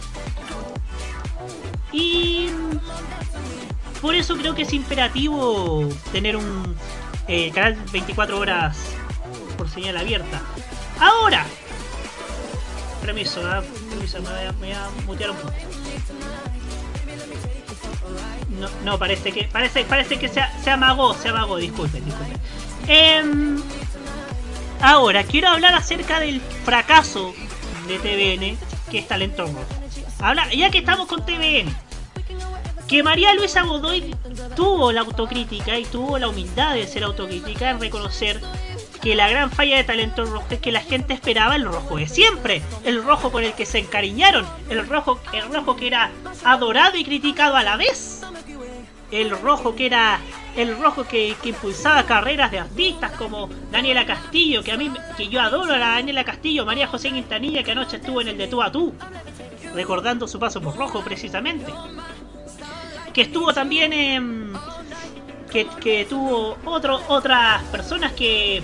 Como por ejemplo. Jazz Torres, que estuvo en el Aquí se baila, que, que alcanzó altos puestos. También. También. em, los ganadores de, la mini temporada de, Aquí se baila. Em, como lo, es, como lo es Pancho Solar, que también fue el último rojo. Y también la gente adoraba el rojo de 2018-2019. Y cuando se, encontraron con Talento Rojo en un formato completamente distinto, y es, pero es que ¿esto qué es? Esto es Talent Chile, no es rojo. No es el rojo que hemos visto toda la vida. Entonces creo que, ojo, yo le quiero pedir a mi, a la audiencia, a la gente que está escuchando y que va a escuchar esto en podcast, que, que tengan paciencia que tengan paciencia porque esto es como en, el, como en la reconstrucción del 90. Los cambios quizás los vamos a ver el otro año. Ojo. Hoy día nos enteramos vía el filtrador que el Festival del Guaso de Olmué va a entrar en una nueva licitación para poder en la eventualidad recuperar la televisación. Sería, sería bueno que TVN volviese a apostar por Olmué porque era garantía de audiencia, garantía de dinero fresco y ahora que están en, en buenas condiciones financieras podrían retomar perfectamente el Festival del Guaso y, y, y también aprovechar la plataforma de TVN Play. ¿Por qué no? TVN Play hoy también es una caja importante de, de financieramente hablando. Han estrenado cosas bastante buenas, incluso contenido propio. Incluso han experimentado con, con canales 24/7 de sus programas como cual Pluto TV. Creo que ese es el camino también que tiene que seguir el canal estatal. eh, eh, en ese sentido. Ahora quiero darle el pase, si no me equivoco, Hugo Karen Navarro. Huguito. Aquí estoy. Ajá. Otra vez muy contundente, Roberto, ¿ah? Sí, ¿ah? Muy contundente, Roberto. Hoy, hoy ha tenido una destreza para expresar muy bien el tema de, de sus opiniones. Y, y nuevamente me quedan pocas cosas que, que agregar porque mm, mucho de lo que yo más o menos también tenía claro para decir, tú lo, tú, tú lo expusiste en, el, en tu locución. Eh, que bien que Televisión Nacional que se esté llevando bien este proceso de transición por parte de la, dirección y de la presidencia de TVN. Que bien que también el gobierno esté entre, o sea, TVN esté y el gobierno también con la designación de la presidenta del directorio, estén entregando una, una decisión que se aparta de la clásica decisión política que tenía en relación con la designación del presidente del directorio. Creo que ya esto es en parte un presente de lo que ha sido la anterior administración de la presidencia de TVN, en donde se prefirió más bien a alguien vinculado a los medios que al, al mundo político y qué bueno que, que siga esa continuidad. Y también la, el, la mantención del director ejecutivo como darle también un espaldarazo a la gestión de, que se está realizando, pero no tanto lo programático, sino también el que se pueda que, hacer cierta, ¿cómo lo puedo decir? Que se, que se mantengan ciertas bases de, de lo que es televisión nacional. Que los cambios no sean de golpe, de, así de un golpe eh, total y que sean cambios progresivos. Porque ustedes ya saben más o menos mi, posición en torno a lo que es televisión nacional. Permiso, mi, mi permiso. Un... Ahí, ahí, estábamos promocionando el, el, el, Instagram de archivos en VHS, ¿ah? ¿eh? Saludos. Saludos archivos en VHS, ¿ah? Saludos. Eh, mira, entonces, claro, yo, yo soy de los que los que siempre he dicho que Televisión Nacional tiene que hacer un cambio importante, un cambio contundente pero prefiero que estos cambios sean graduales porque si hay un cambio tan, tan contundente o, o, tan de la noche a la mañana, la gente lo va a percibir y, y, va a perder mucho de la afinidad que tiene con un canal. Y sobre todo en el caso de TVN, que es un canal con una fuerte identidad nacional, con un fuerte sentido de pertenencia, especialmente en regiones. Y no puedes tú así como de la noche a la mañana sacar elementos, cambiarlos, transformarlos y generar un cambio radical a lo que es TVN. Y eso fue lo que pasó en su momento con la administración de Yoya López en 2014, con un cambio bastante drástico y con cambios que no se entendieron, no se llegaron a entender. Por eso también la gente se apartó mucho de lo que era TVN, especialmente en esos años. Entonces, claro, va por la senda positiva de hacer este cambio de manera progresiva, no de manera rápida, y así también para que los anunciantes puedan aclimatarse a este nuevo tono, puedan también reestructurar eh, las bases de programación, etcétera. Ayuda mucho al canal, a la, a la sintonía, al público, pero también ayuda también a quienes avisan para que se para que entiendan más o menos cómo van a ser los cambios y que estos cambios no van a ser tan rápidos si no se va a adaptar. Y es muy positivo porque si hay algo que muchos se temían de este gobierno era que se iban a hacer cambios muy contundentes de la noche a la mañana sin la capacidad de poder realizar los suficientes engranajes para canalizar el cambio. Por lo menos en el caso de televisión. Claro, pero en el caso de TVN lo que estamos viendo es una responsabilidad, cambios con responsabilidad y de manera bastante gradual y progresiva para que, uy, he repetido esto ya mucho durante, durante mi locución, pero es que hay que reiterarlo, es que es positivo. Encuentro que TVN así puede darle confianza a quienes ven el canal, pero también a quienes ponen el avisaje publicitario que es sin duda parte importante de lo que tiene que ser la rentabilidad de un canal. Y eso es lo que no entendieron en el Canal 4. Y lo que está haciendo Televisión Nacional es todo lo contrario. Y espero que, sea una buena administración y que nos, nos lleven una buena cantidad de sorpresas. Y qué bueno que TVN quiera ir a la senda de agregar más programación nacional, de darse cuenta de lo que en este momento es insuficiente lo que se está entregando y espero que, que, pronto tengamos una televisión pública que nuevamente nos enorgullezca como chilenos, que es lo más importante. Muchas gracias, Hugo. Roque Espinosa, su turno. Ya, pensemos TVN, el TVN de, de los años que vienen. ¿Qué debe hacer TVN? Primero, tiene que volver a la, al espíritu que tenía antes con sus redes regionales.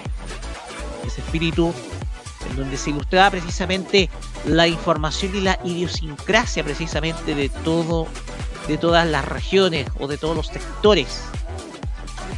TVN fue concebido para eso. No como un órgano de propaganda del Estado, ni como un medio público para, una, para un país unitario. No.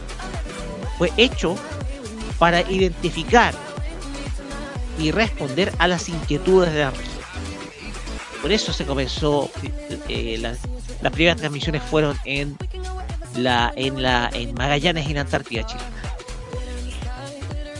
Tenemos que TVN tiene que lo que tiene que hacer TV también es deshacerse de ese esquema programático que copiado precisamente la competencia y algunos que nacieron o fueron concebidos en las anteriores administraciones, entre ellas las teleseries bíblicas, que fueron una salida en la última administración bacheletista, que fueron una salida, una, una búsqueda, una respuesta a la crisis que vivió el canal durante la década pasada, también salirse del esquema de las teleseries turcas y ir, e ir y tomar riesgos por producciones dramáticas que sean originales. Pero ya no con el esquema, el, esquema de financiamiento antiguo que tenía en los 90 en donde era con recursos propios, sino con eh, colaboración de productoras ya, porque de seguro TVN no tiene los recursos para poder levantar una producción dramática de, de gran envergadura. En ese sentido, si logra crear una producción dramática que interprete el sentir de un país, y cuando hablamos del sentir de un país, que interprete principalmente lo que es la visión de las regiones, yo creo que ahí ya va a ir reencantando de a poco ese viejo público que se mudó a las telenovelas que hoy en día al por mayor que está haciendo Mega. Y digo telenovelas al por mayor porque es solamente una fábrica, una fábrica de pele Mega. Entonces, ustedes series retail son solamente una fábrica de pellets. O sea, tú eh, qué control de calidad son la, son copias, son autocopias del mismo guion.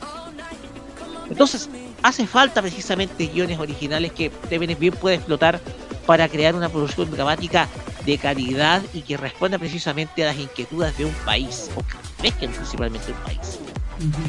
Se han tomado buenas decisiones, se han tomado algunas decisiones buenas ya eh, en estos momentos. Programas como Estar de Buena se necesita... Eh, no, perdón.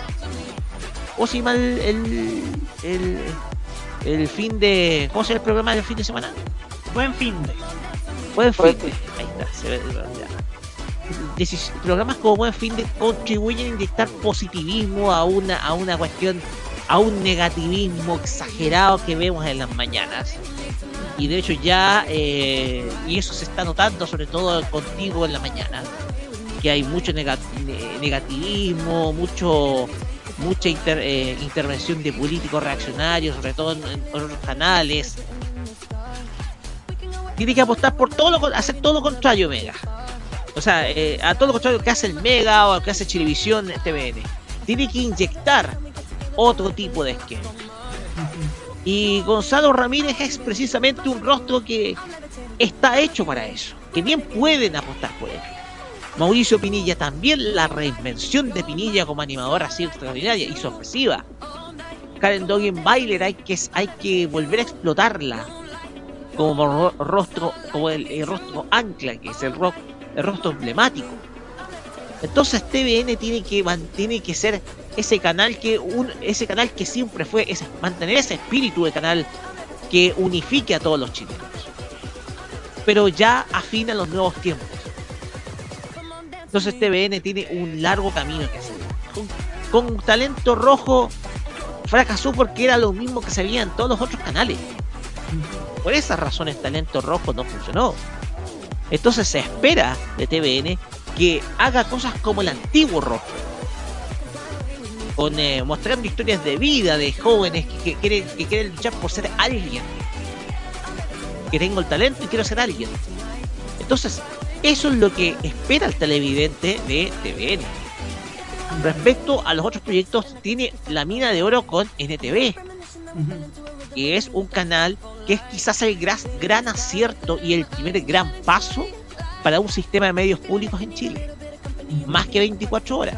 De hecho, porque, de hecho, porque eh, la misma BBC, espera un poquitito, Roberto. ay, ay. La misma BBC de Londres tiene Así Babies, que es la versión infantil de la BBC. Niños. muchos canales infantiles, de hecho. Eh, canal claro.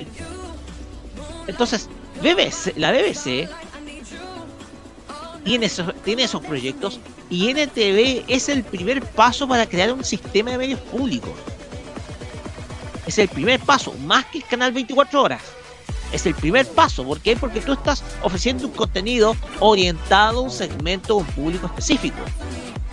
Saliendo mucho de esos esquemas hechos para los eh, hechos para dueñas de casa, etcétera, del TVN original y de los otros canales. ¿Para qué decirlo? Entonces, ese es el primer paso que tiene que seguir TVN. Crear un modelo de sistema, de un sistema de medios públicos que se oriente principalmente tomando a NTV como su estándar. De ahí vienen los otros, los otros canales, 24 horas, etc. Entonces, el desafío de TVN es convertirse en un medio público que simbolice lo mejor de otros medios públicos como la BBC o u otros de la de- de Europa, los cuales han sabido llevar de excelente manera la voz no de un gobierno, sino la voz de todo una de toda una nación en cada en, en- cada país y y lo ha- y, y la han hecho de una tremenda pero tremenda forma.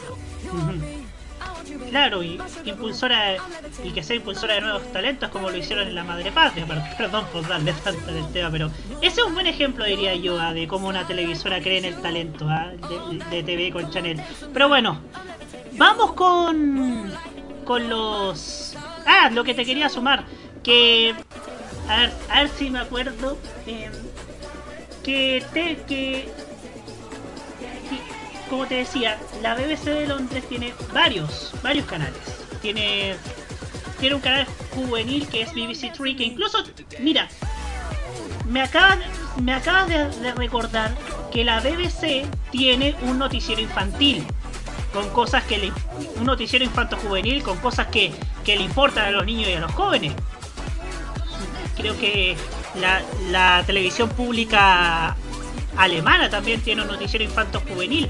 Entonces creo que podría también irse por ese lado NTV. po- Podría apostar, no sé, por un programa musical, por un programa, por, por un- mismo noticiero infantil o por, por algo que, que tenga la marca NTV, que es una marca mu- muy buena para potenciar, Rocky.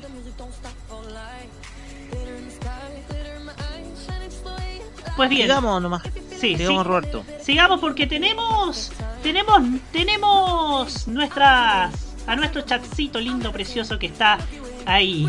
Germán Andrés Fuensalida Cárdenas dice que se ve que el gobierno de Boris tiene más intención de hacer televisión pública. Alfredo es mi profesor en el ramo de comunicación de periodismo de la Universidad Gabriela Mistral. Lo que falta ya es ya empezar el proyecto de los canales TVN, la usanza de RTV o BBC. Falta una radio en TVN, ¿por qué no comprar Radio Duna y pasarla a ser radio de TVN? Creo que hay por ahí una radio que está en venta. Por favor, que, que no la tomen los evangélicos ni Omarcito. Se- según leí. Oye, hay que hay que hablar del grave daño que hicieron los grupos económicos a las frecuencias. a la Hay frecuencia- que tomar ese sí. estandarte y hablar. Eh, Los, los grupos económicos le hicieron un grave daño a la radiodifusión de FM. Entonces Así, podemos conversarlo en algún otro momento. por supuesto. Archivos en VHS. Canal 24 horas se creó con el fin de ser el primer canal de noticias de señal abierta por TDT, pero le da buena sintonía en el cable y utilidades monetarias en sustentar TVN con su autofinanciamiento, y eso no lo quisieran perder, por lo menos en estos momentos en que están saliendo de sus pérdidas. Ojo, pero también salir por TDT sería también una buena vitrina comercial para, para el para el canal 24 horas, pero creo que eso tomará e- eso es largo plazo diría yo, ¿eh? es largo plazo, no es algo no es algo inmediato, además como lo hemos dicho, los cambios contundentes van a tomar tiempo y es mejor que sea así, porque si salen cambios muy a la rápida va a pasar lo mismo que el 3 del 99. César Andrade dice, yo no veo noticias ni matinales, lo hago por salud mental. TVN debe volver a lo que fue en los 90, volver al antiguo rojo y hacer teleseries aunque sea con productoras externas y que de una vez por todas dejen de dar turcas y novelas bíblicas. Creo que sí, volver al antiguo rojo sería bueno, quizás generar contenido de rojo para NTV insisto con NTV porque es una muy buena plataforma a potenciar. Y bueno, lo de las teleseries con productoras externas incluso lo ha, lo ha propuesto Roque Espinosa sobre la mesa. ¿ah? Hacer teleseries con productoras externas. Y, y, y, qué buen y qué bueno te diste, ¿ah? qué, qué bueno que dijiste eso de las turcas y bíblicas, porque yo insisto, las novelas turcas y bíblicas solamente le interesan a, la, a los televidentes más acérrimos de TV, a los más acérrimos, pero nadie más en el mundo real. Bueno, vamos a la música, porque si hablamos de televisión de calidad, vamos a hablar en el último bloque de todo lo contrario, porque así lo ha constatado en el Consejo Nacional de Televisión. Por ahora nos vamos con Carol G y esto que se llama El Maquinón.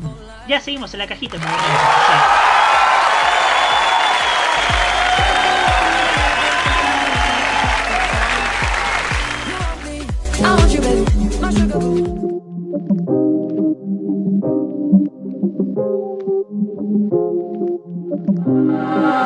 Ando por ahí con los de siempre, un flow cabrón. Dando vuelta en un maquinón. Cristal eje 5 en un capsulón. Y desde que salí, todos quieren repetir.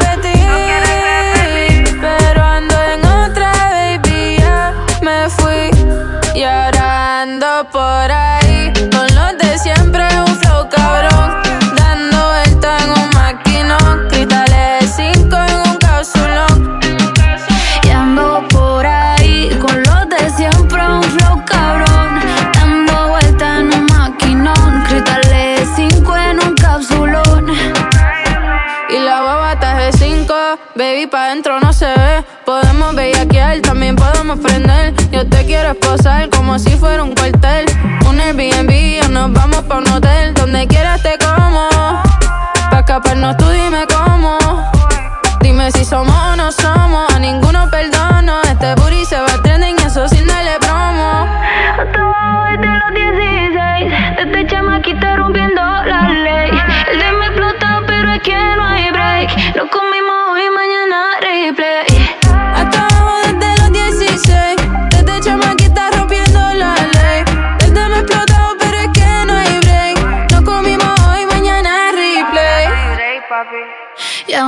Por ahí. Con los de siempre Un flow cabrón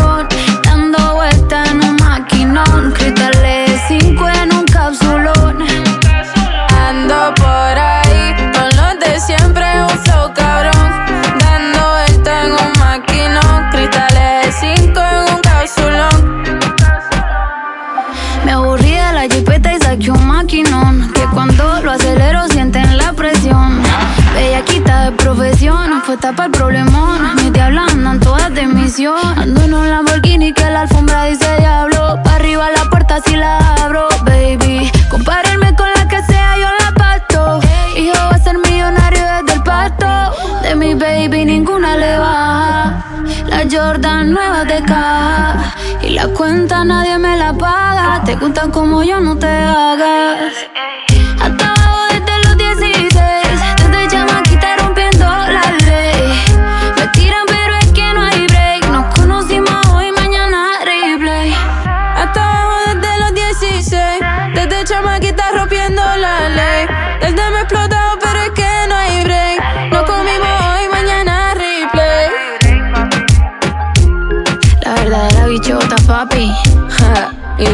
tóxica Ah, Ya tú sabes. Mm, Karol G. Con Mariah. Ey, cuidado. Que venimos por ahí. Con un flow bien cabrón.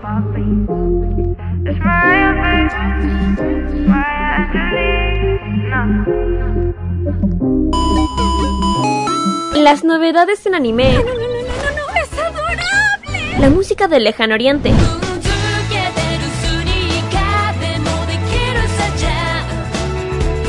Las curiosidades de Japón. ¿Por qué el monte Fuji en Japón es tan especial? El monte Fuji también es conocido como Fujiyama. Eventos frikis y mucho más es lo que nos trae Fanmacia Popular. Todos los sábados, desde las 18 horas, hora de Chile continental. Ay, me encantan estos sábados de flojera. Kira, Carlos, Dani y Roque te traen toda la entretención e información directamente desde el mundo de Oriente.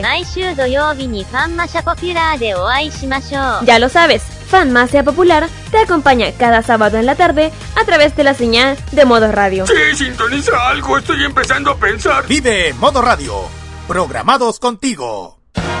Los mejores recuerdos del pasado y el presente de la televisión nacional e internacional lo ofrece Telearchivos en sus canales en YouTube y en las redes sociales. Transpórtate a los recuerdos que dejaron en la memoria colectiva en Telearchivos Retro. Conozca cómo ha sido el presente durante los últimos años en Telearchivos Moderno y revisa los mejores archivos en imágenes a través de nuestras redes sociales en Facebook e Instagram. Déjanos tu comentario en nuestro extenso material de archivo, que cada día crece más y más gracias a nuestros constantes archivos. Entra y suscríbete en youtube.com, dale like en nuestras redes sociales y disfruta de estos grandes recuerdos. Telearchivos, rescatando el pasado y el presente de nuestras vidas. En modo radio, las buenas ideas son una buena señal. Tu marca puede ser escuchada a través de las ondas virtuales de modoradio.cl, además de sus señales en Tuning, Monkey Boo, Online Radio Box y nuestro canal de YouTube. Así, su publicidad puede escucharse en nuestra emisora online, una ventana abierta con mayores posibilidades. Manda un email a radio@modoradio.cl y nosotros te vamos a contactar. Vive Modo Radio, programados contigo.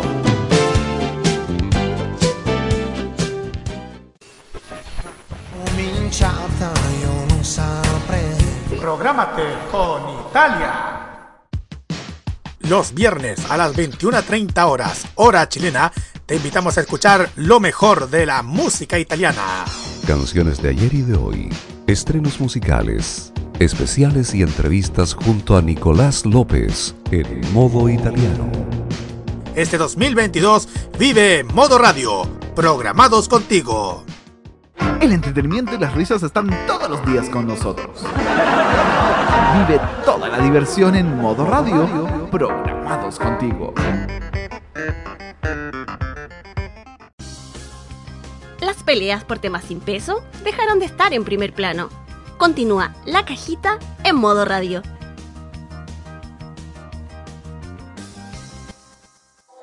I got a man, but I want you. I got a man, but I want you. And it's just nerves, it's just dick. 10 y 42 minutos.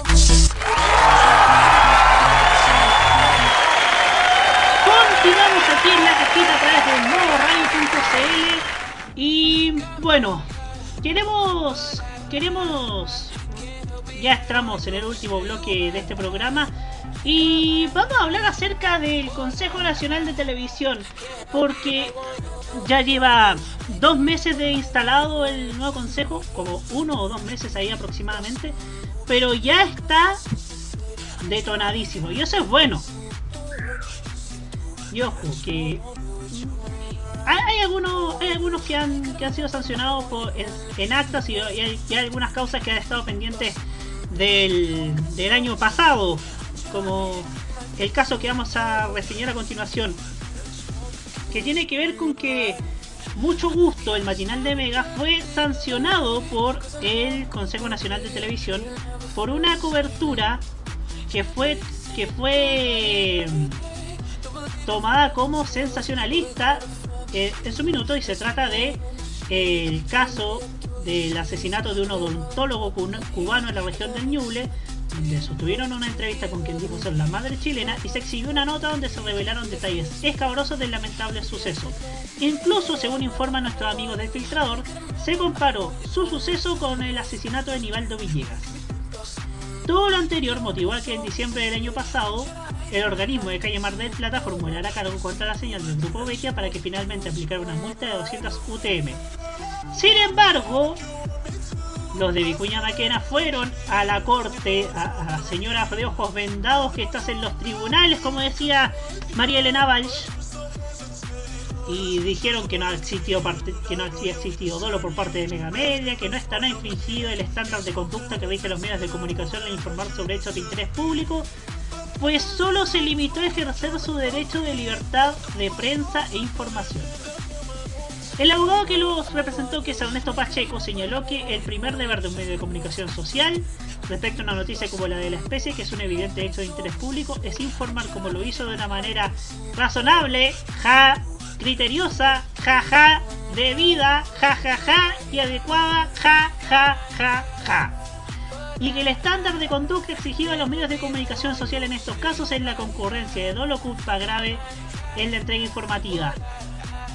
El ilícito en cuya virtud se sancionó Mega Media constituye un tipo infraccional amplio y comprensivo, comprensivo perdón, que debe ser dotado de contenido por el órgano administrativo fundado en estos graves y macizos, no siendo suficiente sostener simplemente que la supuesta infracción se funda en las palabras usadas o los comentarios hechos, junto con sumar que el empleo de ciertos términos escabrosos no importa la comisión de ilícito infraccional alguno ya que su sola referencia o exhibición no resulta suficientemente grave para configurar el ilícito atribuido a la reclamante y por el cual se la sancionó.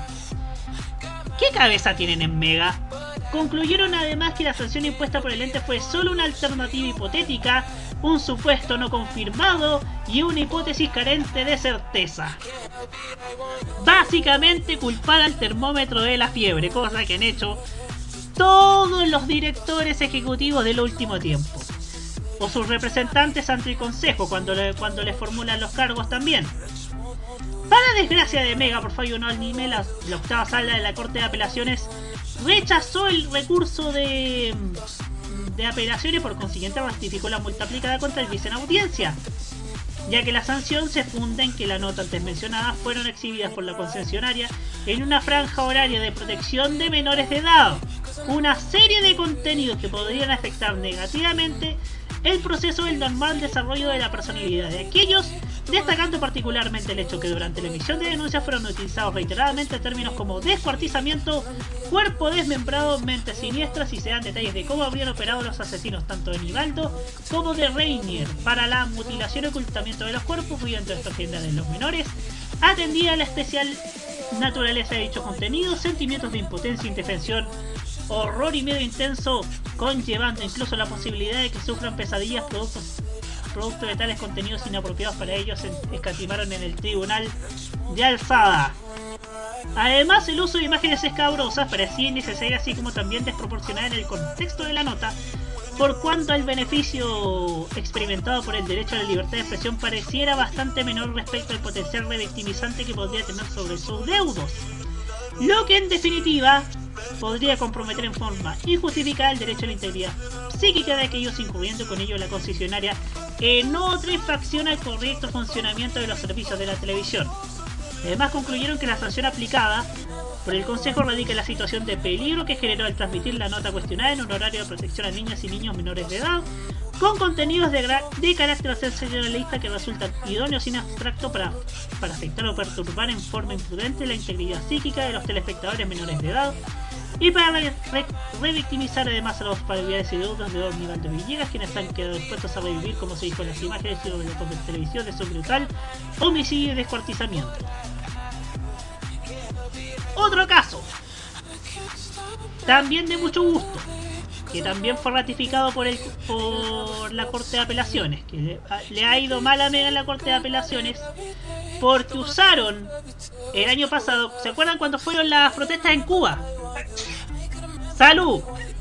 Eso lo tomo como un sí precisamente. ¡Sí! ¡Sí! ¡Sí! Eh, pues resolvieron en el acta del 21 de abril del 2022, esto ya es la gestión de Farideh Serán, sancionar a Mega por emisión de imágenes erróneas y que no se condecían con la información emitida en el programa Mucho Gusto correspondiente, correspondiente al día 13 de julio de 2021. En dicha fecha se habló sobre las protestas en Cuba, sin embargo, las imágenes utilizadas correspondieron a manifestaciones en España. En la formulación de cargos desde Vicuña Maquena, otra vez Ernesto Pacheco tuvo que, tuvo que poner la cara, se justificaron diciendo que siguen reconocen dicho error. Así todo no habrían incurrido en falta alguna ya que no resultó comprometido el derecho de las personas a ser correctamente informadas sobre hechos de interés público por cual no se faltó a la verdad ya que lo informado sobre las protestas en Cuba fue correcto y verdadero. Sí, lo de las protestas fue correcto y verdadero, pero usaron imágenes erróneas. Fue lo mismo que pasó en 2019 cuando cuando, para una marcha del 8M mostraron disturbios en Valparaíso y resulta que nunca existieron esos disturbios. Es aquí lo mismo, pareciera que es reincidente Mega. Junto a ello agregaron que haciendo uso de la libertad de expresión dio cuenta de un suceso susceptible de ser calificado como de interés general y que respecto a los cargos que se le imputan, su defendida no incurrió en abuso alguno y solo se limitó a ejercer legítimamente su derecho a la libertad de expresión, agregando que en este tipo de casos debe necesariamente concurrir dolo o culpa grave para la configuración del tipo infraccional que se le imputa. Sin embargo, según el documento, se consignó que las imágenes corresponden en realidad a represiones policiales de uniformados con trajes que dicen Guardia Civil y Policía, las cuales se usan en España, no en Cuba, junto con los, colores de la bandera de dicha nación europea. O sea, ni siquiera la invitada a comentar el conflicto, que es la bloguera Yanili Sariego, tampoco ayudó a esclarecer lo que se exhibía en pantalla y que solo escatimó a decir que las imágenes que vemos en pantalla son realmente feroces. O sea, la represión policial tal, como se aprecia allí en contra de los manifestantes cubanos ha sido feroz.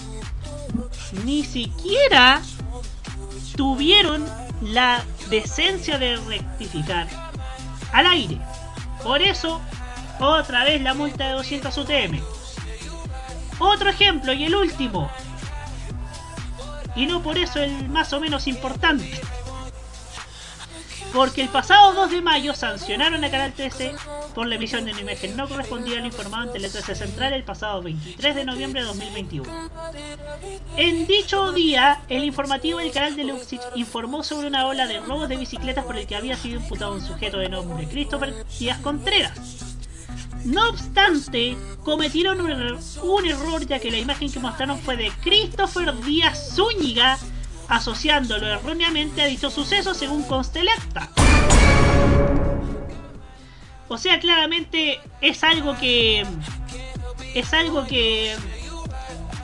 Es falta de rigor, de hecho, lo, que ha pasado con, con, estos dos casos, con estos tres casos. O sea, el sujeto exhibido con, para, y esto ya para, para dar mi reflexión después de dar la lata con tanta noticia, al menos yo no siento que doy la lata, pero después de reflexionar con tanta noticia, el sujeto exhibido, conforme indica el denunciante, don Christopher Díaz Zúñiga, no correspondería a Christopher Díaz Contreras, sino que al mismo que debido a esta identificación errónea realizada por la concesionaria, ha visto afectada su imagen personal y ha sido víctima de malos tratos, insultos y pérdidas de oportunidades afectando todo lo anterior, además su vida familiar. Creo que, creo que el TVN antiguo el TVN de antes de, marzo de 2022 hizo algo parecido. También lo, también lo multaron por eso mismo, por dar una información errónea respecto a un procedimiento policial. También. También fueron multados por 200 UTM. ¿Qué es lo que reflexiono yo respecto a estos tres o cuatro casos? Hay precisamente una, una mirada sensacionalística respecto a los sucesos policiales. Porque claro, los robos, los asesinatos, las balaceras, reitero, son realidades. No podemos ignorarlas. No podemos hacer que no existen. Y es responsabilidad de las personas que actualmente están gobernándonos tomar cartas en el asunto. Ya están tomando cartas en el asunto, de hecho. Con tropiezos en el camino debo reconocerlo, pero están tomando las cartas en el asunto. Otro, otra cosa muy distinta es lo que están haciendo los canales de televisión, que es prácticamente ese dicho que está en el refranero popular, que es a río revuelto ganancia de pescadores. O sea, está, está la tendalá con los hechos de violencia en Chile, ¿qué podemos hacer nosotros? No aprovechamos de aquello, tiramos, tiramos notas con cosas escabrosas, tiramos, abusamos de la crónica roja como si esto fuese el Chilevisión piñerista de 2007. Y, y total, ¿Qué mal podría pasar? ¿Qué, mal podría pasar? Si hay algo en el extranjero, tiramos tiramos información de, de cualquier otra de cualquier otra cualquier otro país. Y ojo que mucho gusto también es reincidente en ese en ese aspecto porque hubo desabastecimiento hace un par de años en, en una ciudad sureña y ellos usaron un- la imagen de una góndola vacía en un supermercado de Inglaterra. Eso e- ese fue un recuerdo desbloqueado de una época reciente de la televisión. Lo que a mí me alivia en parte es que ahora el director ejecutivo, el presidente de la Anatel, es joven, es Pablo Vidal, es una persona joven. Es una persona que tal vez tenga una mirada distinta y mucho más abierta que Ernesto Corona. Recordemos que Ernesto Corona, ante la ola de, de sanciones del CNTV, ¿qué fue lo que hizo? Culpar al termómetro de la fiebre dijo que el CNTV no, no, no nos dejaba hacer no nos dejaba hacer televisión, que, que la televisión tiene líneas editoriales y tal, y bla bla bla bla bla. Lo mismo que dijo Bernardo Donoso cuando los cuando el 3, el Mega y UCB prohibieron los o directamente censuraron las campañas del CIA del gobierno en abril del 97. Ese discurso aprendidísimo de memoria por quien llegue al alto cargo en la NATE. Ahora que está una persona joven y no alguien de la vieja guardia de, de, de la televisión, como el caso de Donoso o de, o de Corona, que Pablo Vidal es una persona joven. Cierto, es una persona que, que está más ligada a la política, pero creo que es una persona más joven y creo que de una mirada más abierta e incluso mucho más progresista. Y creo que puede sinergiar y puede estar de acuerdo en algo con Farideh Serán, que es impulsar en conjunto acciones para que puedan alzar el nivel de la televisión y puedan tener rigurosidad a la hora de hablar de ciertos temas. Y sí, Biblioteca MTP dijo eso y está en una nota de la tercera, de hecho. Entonces, creo yo que en ese aspecto, Pablo Vidal es muy distinto a Ernesto Corona y a Bernardo Donoso. Ahora, ¿cómo ir a actuar? Yo tengo la fe que como es una persona abierta, reitero, va a llegar a un común acuerdo con Farideh Serán, porque, porque recordemos que a las personas que, que son de mirada más progresista, contrario a lo que digan ciertos afiebrados, le- son más de dialogar, son más del diálogo. Entonces creo que pueden conversar con Farideh Serán y llegar a un acuerdo tácito para que puedan efectivamente mejorar los contenidos de la televisión porque está llegando casi a niveles preocupantes incluso que nuestra salud mental ni siquiera puede, puede procesar de hecho. Entonces esa es mi reflexión ya para darle el paso a nuestras opiniones partiendo por Hugo Cárez Navarro. Aquí estoy, aquí estoy, que disculpen, es que a veces Sí, sí, sí, sí, lo entendemos.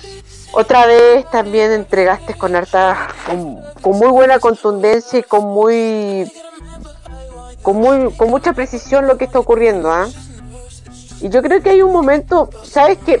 A ver, hay dos cosas muy positivas. Primero que todo, es la gente, es el público, es quien sintoniza la televisión. Nosotros somos súper críticos de la actitud del chileno promedio, de que se queja de todo y nunca toma instrumentos para llevar a la acción cosas que hagan que las cosas cambien. Nosotros somos muy contrarios a, esa visión chaquetera, en definitiva, del chileno que habla mucho y actúa poco. Creo que lo que se demuestra con este número de requerimientos ante el, Consejo Nacional de Televisión es que la gente pasa de la palabra a la acción y comienza a darse cuenta de que tiene instrumentos para poder ejercer sus derechos como ciudadano, como televidente, como persona que consume medios de comunicación y le está dando un discurso, le está entregando un mensaje a los canales de televisión de que no se pueden tolerar ciertos conceptos o ciertos límites que son abusivos a la libertad de expresión. Porque es verdad, si hay algo que nosotros tenemos que cuidar de manera muy, muy, muy importante, es la libertad de expresión. Pero también tenemos que ser muy rigurosos en el momento en que se abusa la libertad de expresión y se daña principios fundamentales para el la ética periodística, pero también para la ética y, la- y para, para la integridad de las personas. Presentar hechos, informaciones que son eh, atribuidas a un horario televisivo mayor del que se establece, digámoslo, del límite que, que supera el límite de las 22 horas, es un problema que no solamente es un problema que, tiene que ver con, con la programación, sino también es un problema que afecta a los televidentes menores, que no tienen el suficiente criterio para ver cierto tipo de información o cierto tipo de contenido. Entonces, cuando se abusa de la libertad de expresión, se tiene que dar la acción suficiente y la acción es necesaria de que no se pueden tolerar ciertas cosas que dañan a los televidentes, que dañan el ejercicio de la libertad de expresión y, y que dañan también el ejercicio de la libre información de las personas. Este tipo de cosas son las que dañan los principios de una sociedad ecuánime, de una sociedad equilibrada en donde las personas puedan consumir, eh, puedan consumir formatos televisivos o información de manera clara y oportuna. Y qué bueno que la ciudadanía esté ejerciendo sus derechos. Esté, se dé cuenta de que cuando existe alguna alteración a lo que ocurre, se defienda y ejerza los mecanismos que las leyes instruyen para ello. Y esto también tiene que convertirse en algún momento en una señal para los canales de televisión. Los canales de televisión no pueden quedarse tan eh, de una actitud tan disciplente pagando la plata de las sanciones. Tienen que darse cuenta de alguna vez por todas de que la ciudadanía le está exigiendo que cambien sus contenidos. No por eso, por eso se están exigiendo, por eso hay tantas demandas, porque ya la gente ya toleró, ya superó sus niveles de tolerancia ante lo que están viendo en televisión, no solamente ante las triquiñuelas en ciertas ediciones, en editar ciertas notas, sino la, en- profundamente la gente está diciéndole, por favor, no queremos más este tipo de contenido, por favor, no queremos más humillaciones públicas a ciertas, a ciertas personas si la televisión no se da cuenta de aquello, eh, bueno, yo no, yo no espero que, que sean sanciones.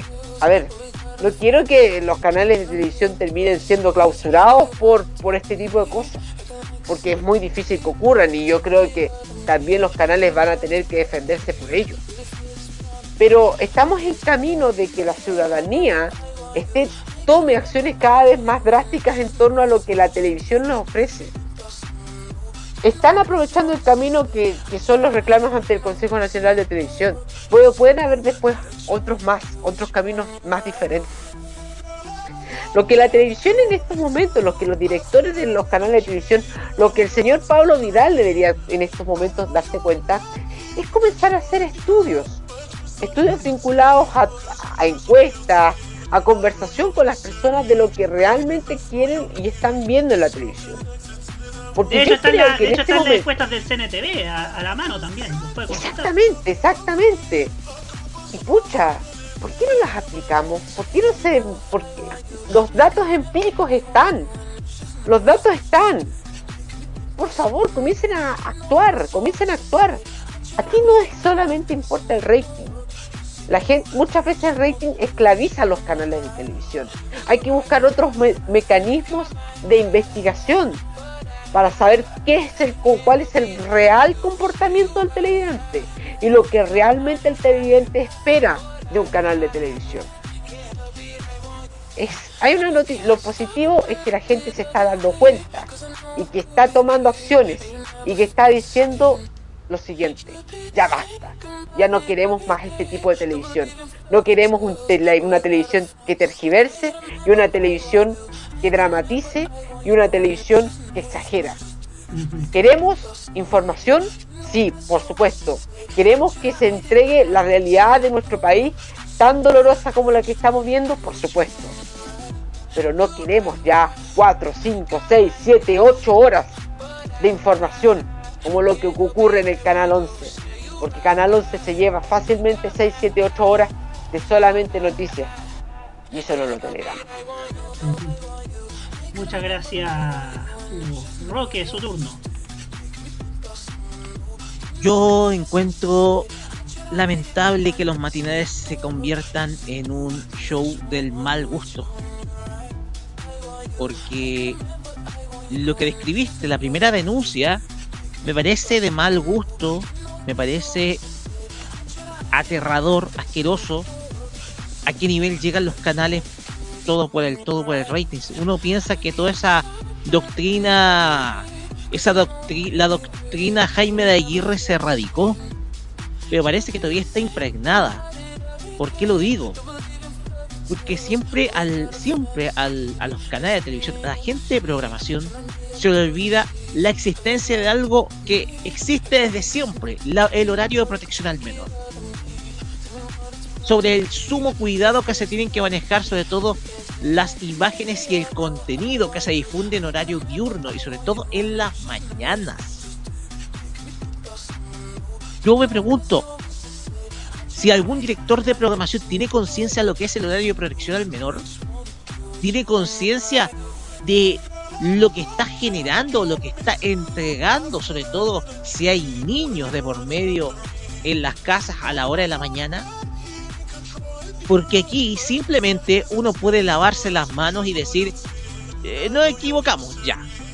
O estamos dispuestos a pagar. Pero aquí Mega tuvo el descaro de apelar a la Corte de Apelaciones. O sea, mira el nivel de descaro que tiene este canal de televisión. Porque una cosa es agachar el moño, ok, y una vez y, otra es hacerse el inocente una empresa que está haciendo más encima uso de una señal concesionada. Entonces, yo lo encuentro simplemente atroz, lo encuentro simplemente de mal gusto lo que ha hecho Omega. Y lo segundo es simplemente lo que uno llama el paraíso de la falta del rigor periodístico. Porque, ok, podí, podí difundir, podías hablar de manifestaciones en Cuba, ok, ya, hay, un problema político enorme en Cuba, digámoslo. Pero tenéis que ser riguroso, Dejaste como chaleco de mono a, España, al gobierno de España. ¿Qué hubiera pasado si eh, estas imágenes hubieran llegado, por ejemplo, a la Embajada de España? El medio quilombo que armáis. No sé, los matinales se convirtieron en, el paraíso de la falta de rigor periodístico, en donde uno eh, eh, donde se difunde cualquier casa de pescado. Si los matinales, en primer lugar, no fueron concebidos para eso. Los matinales fueron concebidos para el entretenimiento. El entretenimiento. Ojo, el entretenimiento. Tú puedes conversar acerca de temáticas, no sé, policiales, etcétera, pero eso tiene. Eh, hay un espacio para ello y tiene que ser, claro, está con el rigor del horario de protección al menor. Pero la gente de Mega se victimiza de una manera inaceptable. Se victimiza yendo a corte de apelaciones por, diciendo que la sanción es injusta, etcétera. Se victimizan de una manera descarada que llega a ser, llega a ser irritante. Entonces yo aquí, yo 100% con Hugo Care ya basta de difundir loop informativo. Si los canales de televisión por aire no son canales de noticias, son un mix de entretenimiento. Así que ya basta de esa sobreoferta. A ver, en primer lugar, basta de subestimar a la inteligencia del espectador, porque el espectador se da cuenta de cuando un canal te está vendiendo algo o cuando te está atemorizando. Eso en primer lugar. En segundo lugar, ya basta de que te miren la cara diciendo que la, gente necesita información. Oye, si los canales hace tiempo que están sobreestimando la demanda de información. Además, tomemos en cuenta que, que, el estado de emergencia ya pasó. Ya pasó, ya pasaron cuánto estado de emergencia, ya pasó el estallido, pasó el terremoto. La televisión chilena no supera el terremoto el 27F. Porque si no tendríamos los noticieros en la hora que deberían estar durando e incluso e, eran largos ya en 55 minutos. Entonces, yo para mí, los canales abiertos no aprenden la lección nunca y eso se ve precisamente por lo que estamos viendo ahora con estas denuncias. En donde se puede observar precisamente que Mega lo que hace es victimizarse ante un error no, de, no torpe, sino que un error intencional con tal de venderte algo de manera sensacionalista. Y ya para ir cerrando, lo de eh, hay que hay que hay que hay que ser duros con los canales de televisión hay que ser hay que hay que a ver la ciudadanía tiene que andar con la de palo y la de clavo hay tiene que andar con la de palo y la de clavo frente a los canales o sea tienen que tienen que exigir de por sí de que una programación que sea precisamente diversa que no sea una máquina una máquina moledora de carne lo que estemos viendo con lo que es la crónica roja. Porque eso, al fin y al cabo, te vende una agenda, una agenda política. Y eso es lo que estamos viendo en algunos canales. Y uno lo nota cuando uno ve Mega Noticias, lo que yo comenté la semana pasada, y lo nota ahora cuando uno ve el matinal. Eso, muchachos. Muchas gracias, Roque Pinza. Ya. Ojo. Sí. Ya para completar la palabra agenda política, porque uno ve, eh, en las caricaturas uno veía agenda política. En las películas uno veía agenda política. ¿Quién no te dice que los materiales también te venden una agenda, una agenda política? Porque aquí la cuestión acá es que te están sobre, aprovechándote la la sobreestimación de la demanda de la demanda informativa de la ciudadanía. Te pueden te pueden vender una percepción de país completamente errada de lo que estamos viviendo ahora si bien el problema del narcotráfico es un problema real, yo pienso que no es lo más indicado el estar repitiendo y repitiendo actos delictuales todos los días de los noticieros. De hecho, te pongo un ejemplo, ya que hablaste de que la televisión no supera el terremoto. En México fue el terremoto 2017, ¿se acuerdan? ¿te acuerdas? Sí. De hecho, eh, de hecho, Hubo, hubo, coberturas maratónicas y se recordará por, por el fallido de Televisa con el caso de Frida Sofía.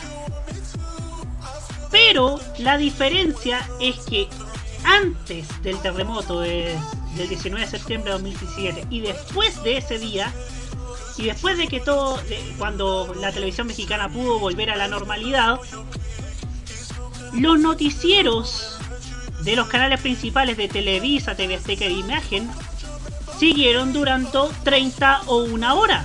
Porque, por ejemplo, en punto, el noticiero de Denis Merker dura 30 minutos. Y honestamente, ya que estamos, prefiero a Denis Merker que a Jacobo Zabludowski o que a López Dóriga. Digamos las cosas como son. Hechos, el noticiero de Tebasteca sigue durando una hora. Y el noticiero de, imagen también dura una hora. Y eso, y eso antes y después del terremoto de 2017. Pero acá en Chile se, tiene la mala costumbre de que cuando pasa algo hay que sobreexplotar la, la oferta informativa. Y a veces la oferta informativa no es oferta informativa propiamente tal si nos ponemos rigurosos. Entonces acá hay que...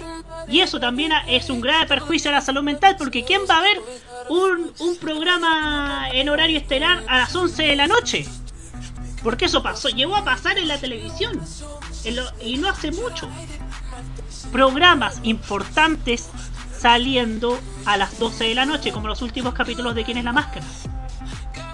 Ahora con minuto para ganar también está pasando lo mismo. Programas que están saliendo a las 12 de la noche. Programas familiares a las 12 de la noche. ¿Quién, quién podría, a qué persona se le puede caer en la cabeza eso? Así que esa es esas son las falencias que tiene la televisión y que el Consejo Nacional de Televisión debe subsanar en conjunto con el señor Pablo Viralno, presidente del Consejo Nacional de Televisión. Y ya antes de cerrar este tema, vamos a leer nuestros, a nuestro chatcito de YouTube. Por ejemplo, César Andrade nos dice, como siempre, Mega dando mal ejemplo a la, a la gente. Biblioteca MTP, respecto a lo que decía de la, de la defensa de Mega, proceda cuec. Mega, experto en poner imágenes erróneas en sus informaciones, no se nos ha olvidado su papelón en un 8M. Carlos Heller, mejor dedícate únicamente a la crianza de caballos de carrera, que es lo único que te está resultando bien en este momento, porque no porque primero el Mega sale está segundo y parece que la U todavía no despega. Videotech MTP, Ernesto Corona dijo eso, jajaja, ja, ja, me río toda la noche. Sí, dijo eso. Y, y, de hecho lo pusimos en nuestro streaming de YouTube que está en el artículo en la tercera. De hecho, por alguna razón lo tengo marcado en mi ópera. Por alguna razón. Como dice aquel dicho, a sufrir para darle más color a la tele. Y creo yo que la gente ya ha sufrido tanto que ya no quiere sufrir, ya que, ya que quiere volver, quiere, quiere tener esperanza, quiere tener, quiere creer en sí mismo, quiere creer en, quiere creer en que las cosas van a cambiar, quiere creer las cosas van a mejorar y eso lo tiene que reflejar también la televisión, no solamente cosas negativas, sino que contenidos positivos, que es lo que, que es lo que hace rato se les olvidó.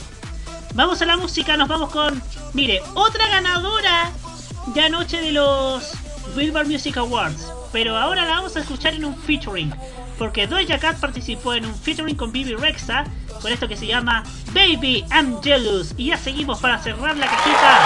Obviamente reflexionando por hoy Joy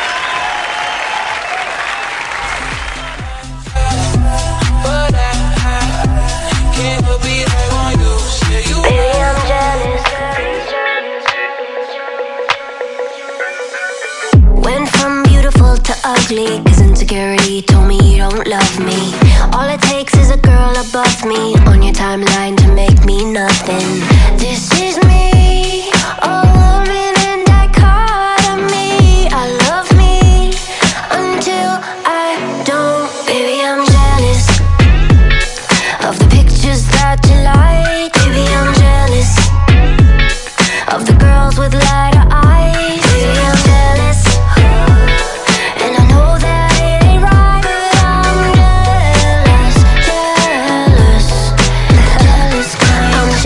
jelly, jelly, jelly, on a plate. Sunny side up, I got egg on my face. Waist trainer for a tinier waist, but I can't help it if I like the way food tastes. Hey, hey, this is me,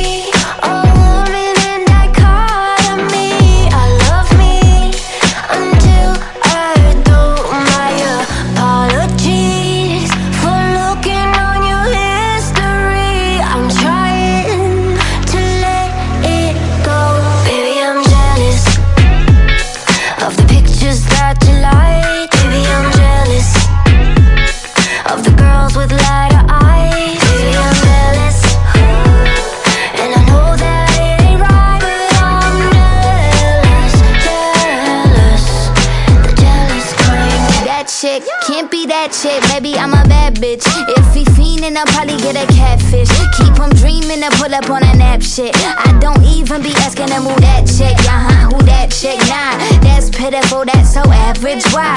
Some women want men and some girls want wives. Tell lies until they buggin' and they pants on fire. Uh. I stole your man.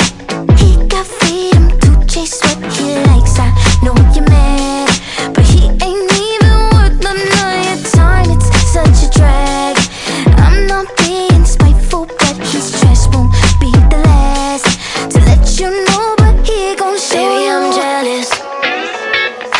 pictures that you like. Baby, I'm jealous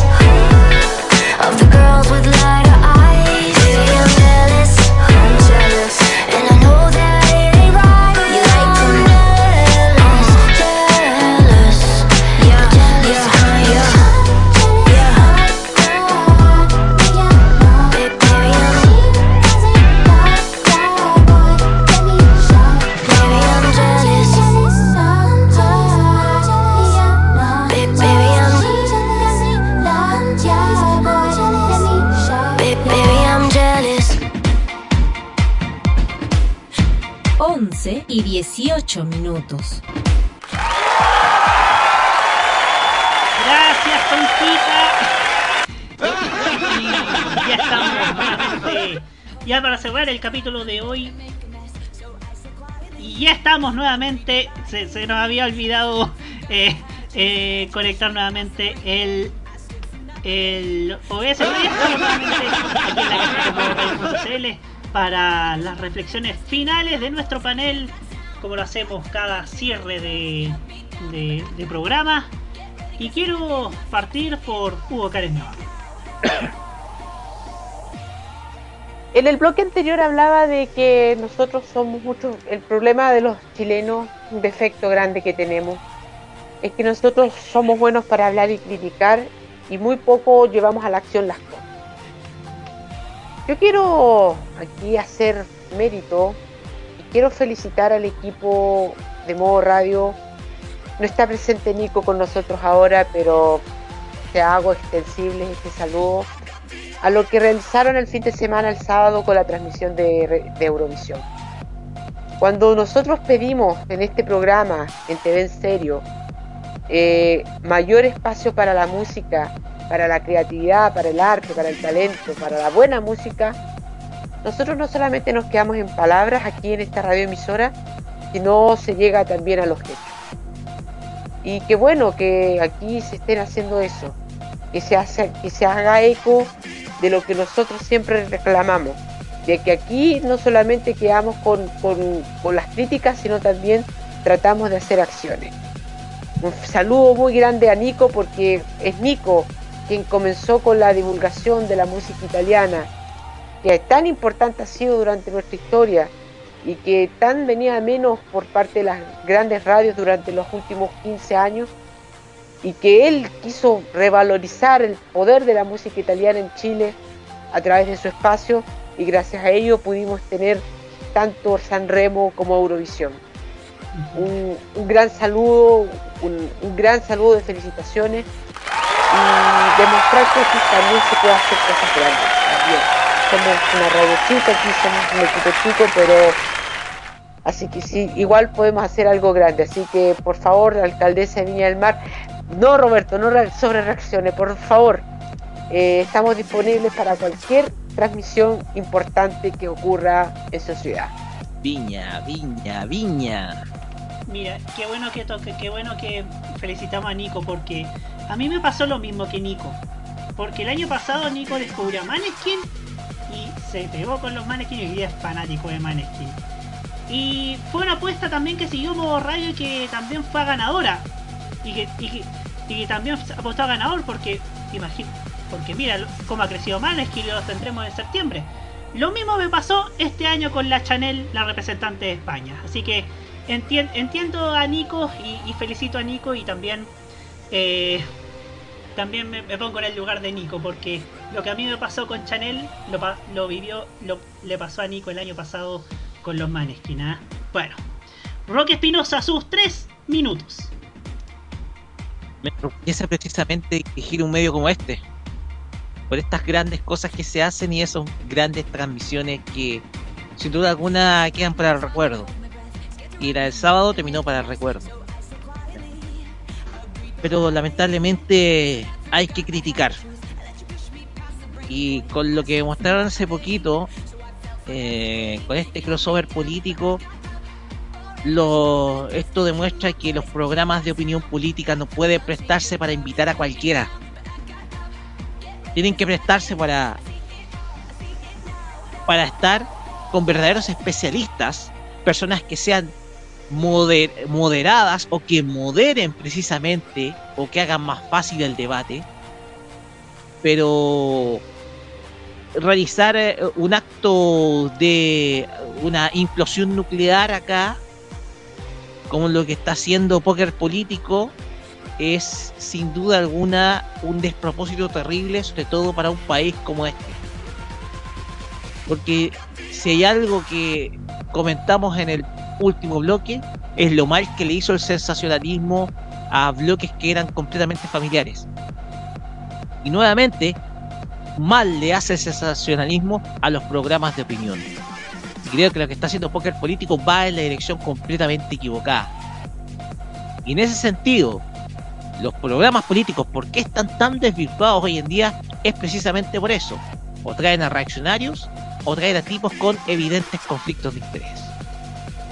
Entonces, el llamado acá es que los medios de comunicación hagan panel, pero panel de verdad. Panel de opinión donde tengan cabida todas las expresiones, pero que puedan ser tanto moderadas y no busquen precisamente un show que hasta el día de hoy yo considero que son algunos programas políticos, sobre todo cuando traen a este tipo de personajes como Pamela Giles o Francisco Rey. Eso. Muchas gracias. Para ponerlo en contexto, Poker Político es una sección de cadena nacional de Vía X, que es de la misma empresa que produce el programa Zona de, que transmite el programa Zona de Estrellas en un canal hermano. Una, una empresa que es bastante rara y que también tiene, tiene, antes, tiene malos antecedentes laborales precisamente. Pero bueno. Para cerrar la cajita del día de hoy, en este programa, en el capítulo de hoy, hablamos de dos casos. De un canal que toma banderas, pero que las aplica mal. Y de un canal que busca representar a todos. Y que busca, a diferencia de la gestión anterior a la anterior, aplicar. Y que sabe que los cambios no van a ser de la noche a la mañana. Ni con medidas programáticas extravagantes o pintorescas sino que con constancia. Todos los casos los hemos hablado en este programa. Y mm, a mí me da me da alegría que que mi que mi único hijo, mi hijo digital, que ya la próxima semana cumple cuatro años de vida, esté siendo parte activa de cómo los de cómo los televidentes dejan de ser vistos como números. Porque ¿cuál es la, la, crítica que se le hace? Los ejecutivos solamente ven a los televidentes como números, como puntos de rating. Y lo que TV en serio en sus cuatro años de vida ha, ha tratado de dejar en claro es que se puede ser un medio de televisión que a la vez sea crítico de algunas, de algunas prácticas televisivas. Y que pueda elogiar buenas prácticas televisivas. Hemos tratado de, de hacerlo lo mejor posible y creo yo que este ha sido el año en que se, se demostró que fuimos por un buen camino. Nos llamaron a cubrir eventos de TVN, nos llamaron a cubrir eventos de Chilevisión, eh, me invitaron a un evento en CNN Chile que, se refiere al programa Sanamente, pero lo tuve que rechazar porque ese día me tocaba trabajo presencial. Ustedes comprenderán que yo soy una persona que también trabaja, que, hace múltiples cosas y que y que tiene y que como una como tal vez como usted tiene que esperar el ajo todos los meses para para llegar a fin de mes. Entonces, lo que para muchos era considerado como un hobby, como de hablar de tele, hace rato que dejó de serlo. TV en serio se ha, en sus cuatro años de vida, ha sido el lugar donde uno conoce otra perspectiva de, cómo se conciben los medios de comunicación, de, de la televisión principalmente. No una mirada complaciente, sino una mirada más crítica, una crítica responsable, no una crítica mala leche, una crítica responsable. Entonces, creo yo que instancias como estas hacen revalorizar como lo que pasó también con Francisca Sandoval, a quien también le, le damos un abrazo fraterno a la televisión comunitaria, la señal 3 de la victoria, que los medios independientes son importantes. Son importantes cuando hacen las cosas bien, cuando se hacen las cosas con profesionalismo. No como lo está haciendo la red o lo, o lo que está haciendo la voz de los que sobran, sino cuando hay un propósito y ese propósito se cumple. Y creo yo que un sitio enfocado en televisión con las características de TV en serio también tiene que ser fiel a la rigurosidad y fiel a ciertos principios. Por algo no, no hablamos de cierta gente porque no queremos ser una caja de resonancia tampoco. Porque nosotros nos va... Nosotros que nosotros qué hemos dicho en los últimos dos años de los cuatro que llevamos. Hay personas que han sido privilegiadas, pero también hay personas que han sido excluidas de los medios de comunicación. Y son las personas con talento. Lo hemos dicho en una infinidad de ocasiones. Lo que buscamos es proyectar el talento, en esta radio lo hacemos, en este programa lo hacemos, en mi portal lo hacemos. Y en los próximos cuatro años, en los años que me toque liderar este sitio, que se ha hecho con, con más ganas que presupuesto, pero con mucho corazón, es reafirmar eso, que el talento siempre vence y sobre todo también une, como lo vimos el fin de semana en España. Creo yo que la, eh, y ya yendo a, ya cerrando mi reflexión eh, el borrador de la nueva constitución que es referente a medios creo que da una esperanza de que podemos tener un circuito de medios públicos bueno y un circuito de medios privados que tenga reglas claras. Y quizás Faría Serán con Pablo Vidal, reitero, puedan llegar a ese, acuerdo mancomunado de poder impulsar contenidos y prácticas televisivas y programáticas que nuestra audiencia y nuestra mente sobre todo puedan tolerar. Acá estaremos, como lo hemos hecho durante cuatro años, para contarte lo bueno, lo malo y lo feo, a través también de distintas plataformas. Tal vez no con la con el tiempo que le dedicaba antes, pero sí con el mismo esfuerzo de hacer que la televisión con buenos elementos pueda ser una televisión a la altura de los tiempos que exige nuestro país, a la altura del nuevo Chile.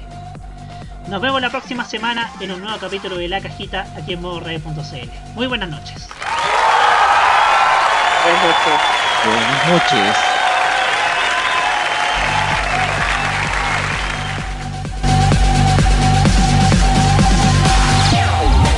Opiniones emitidas en este programa son de exclusiva responsabilidad de quienes las emiten y no representan necesariamente el pensamiento de modoradio.cl.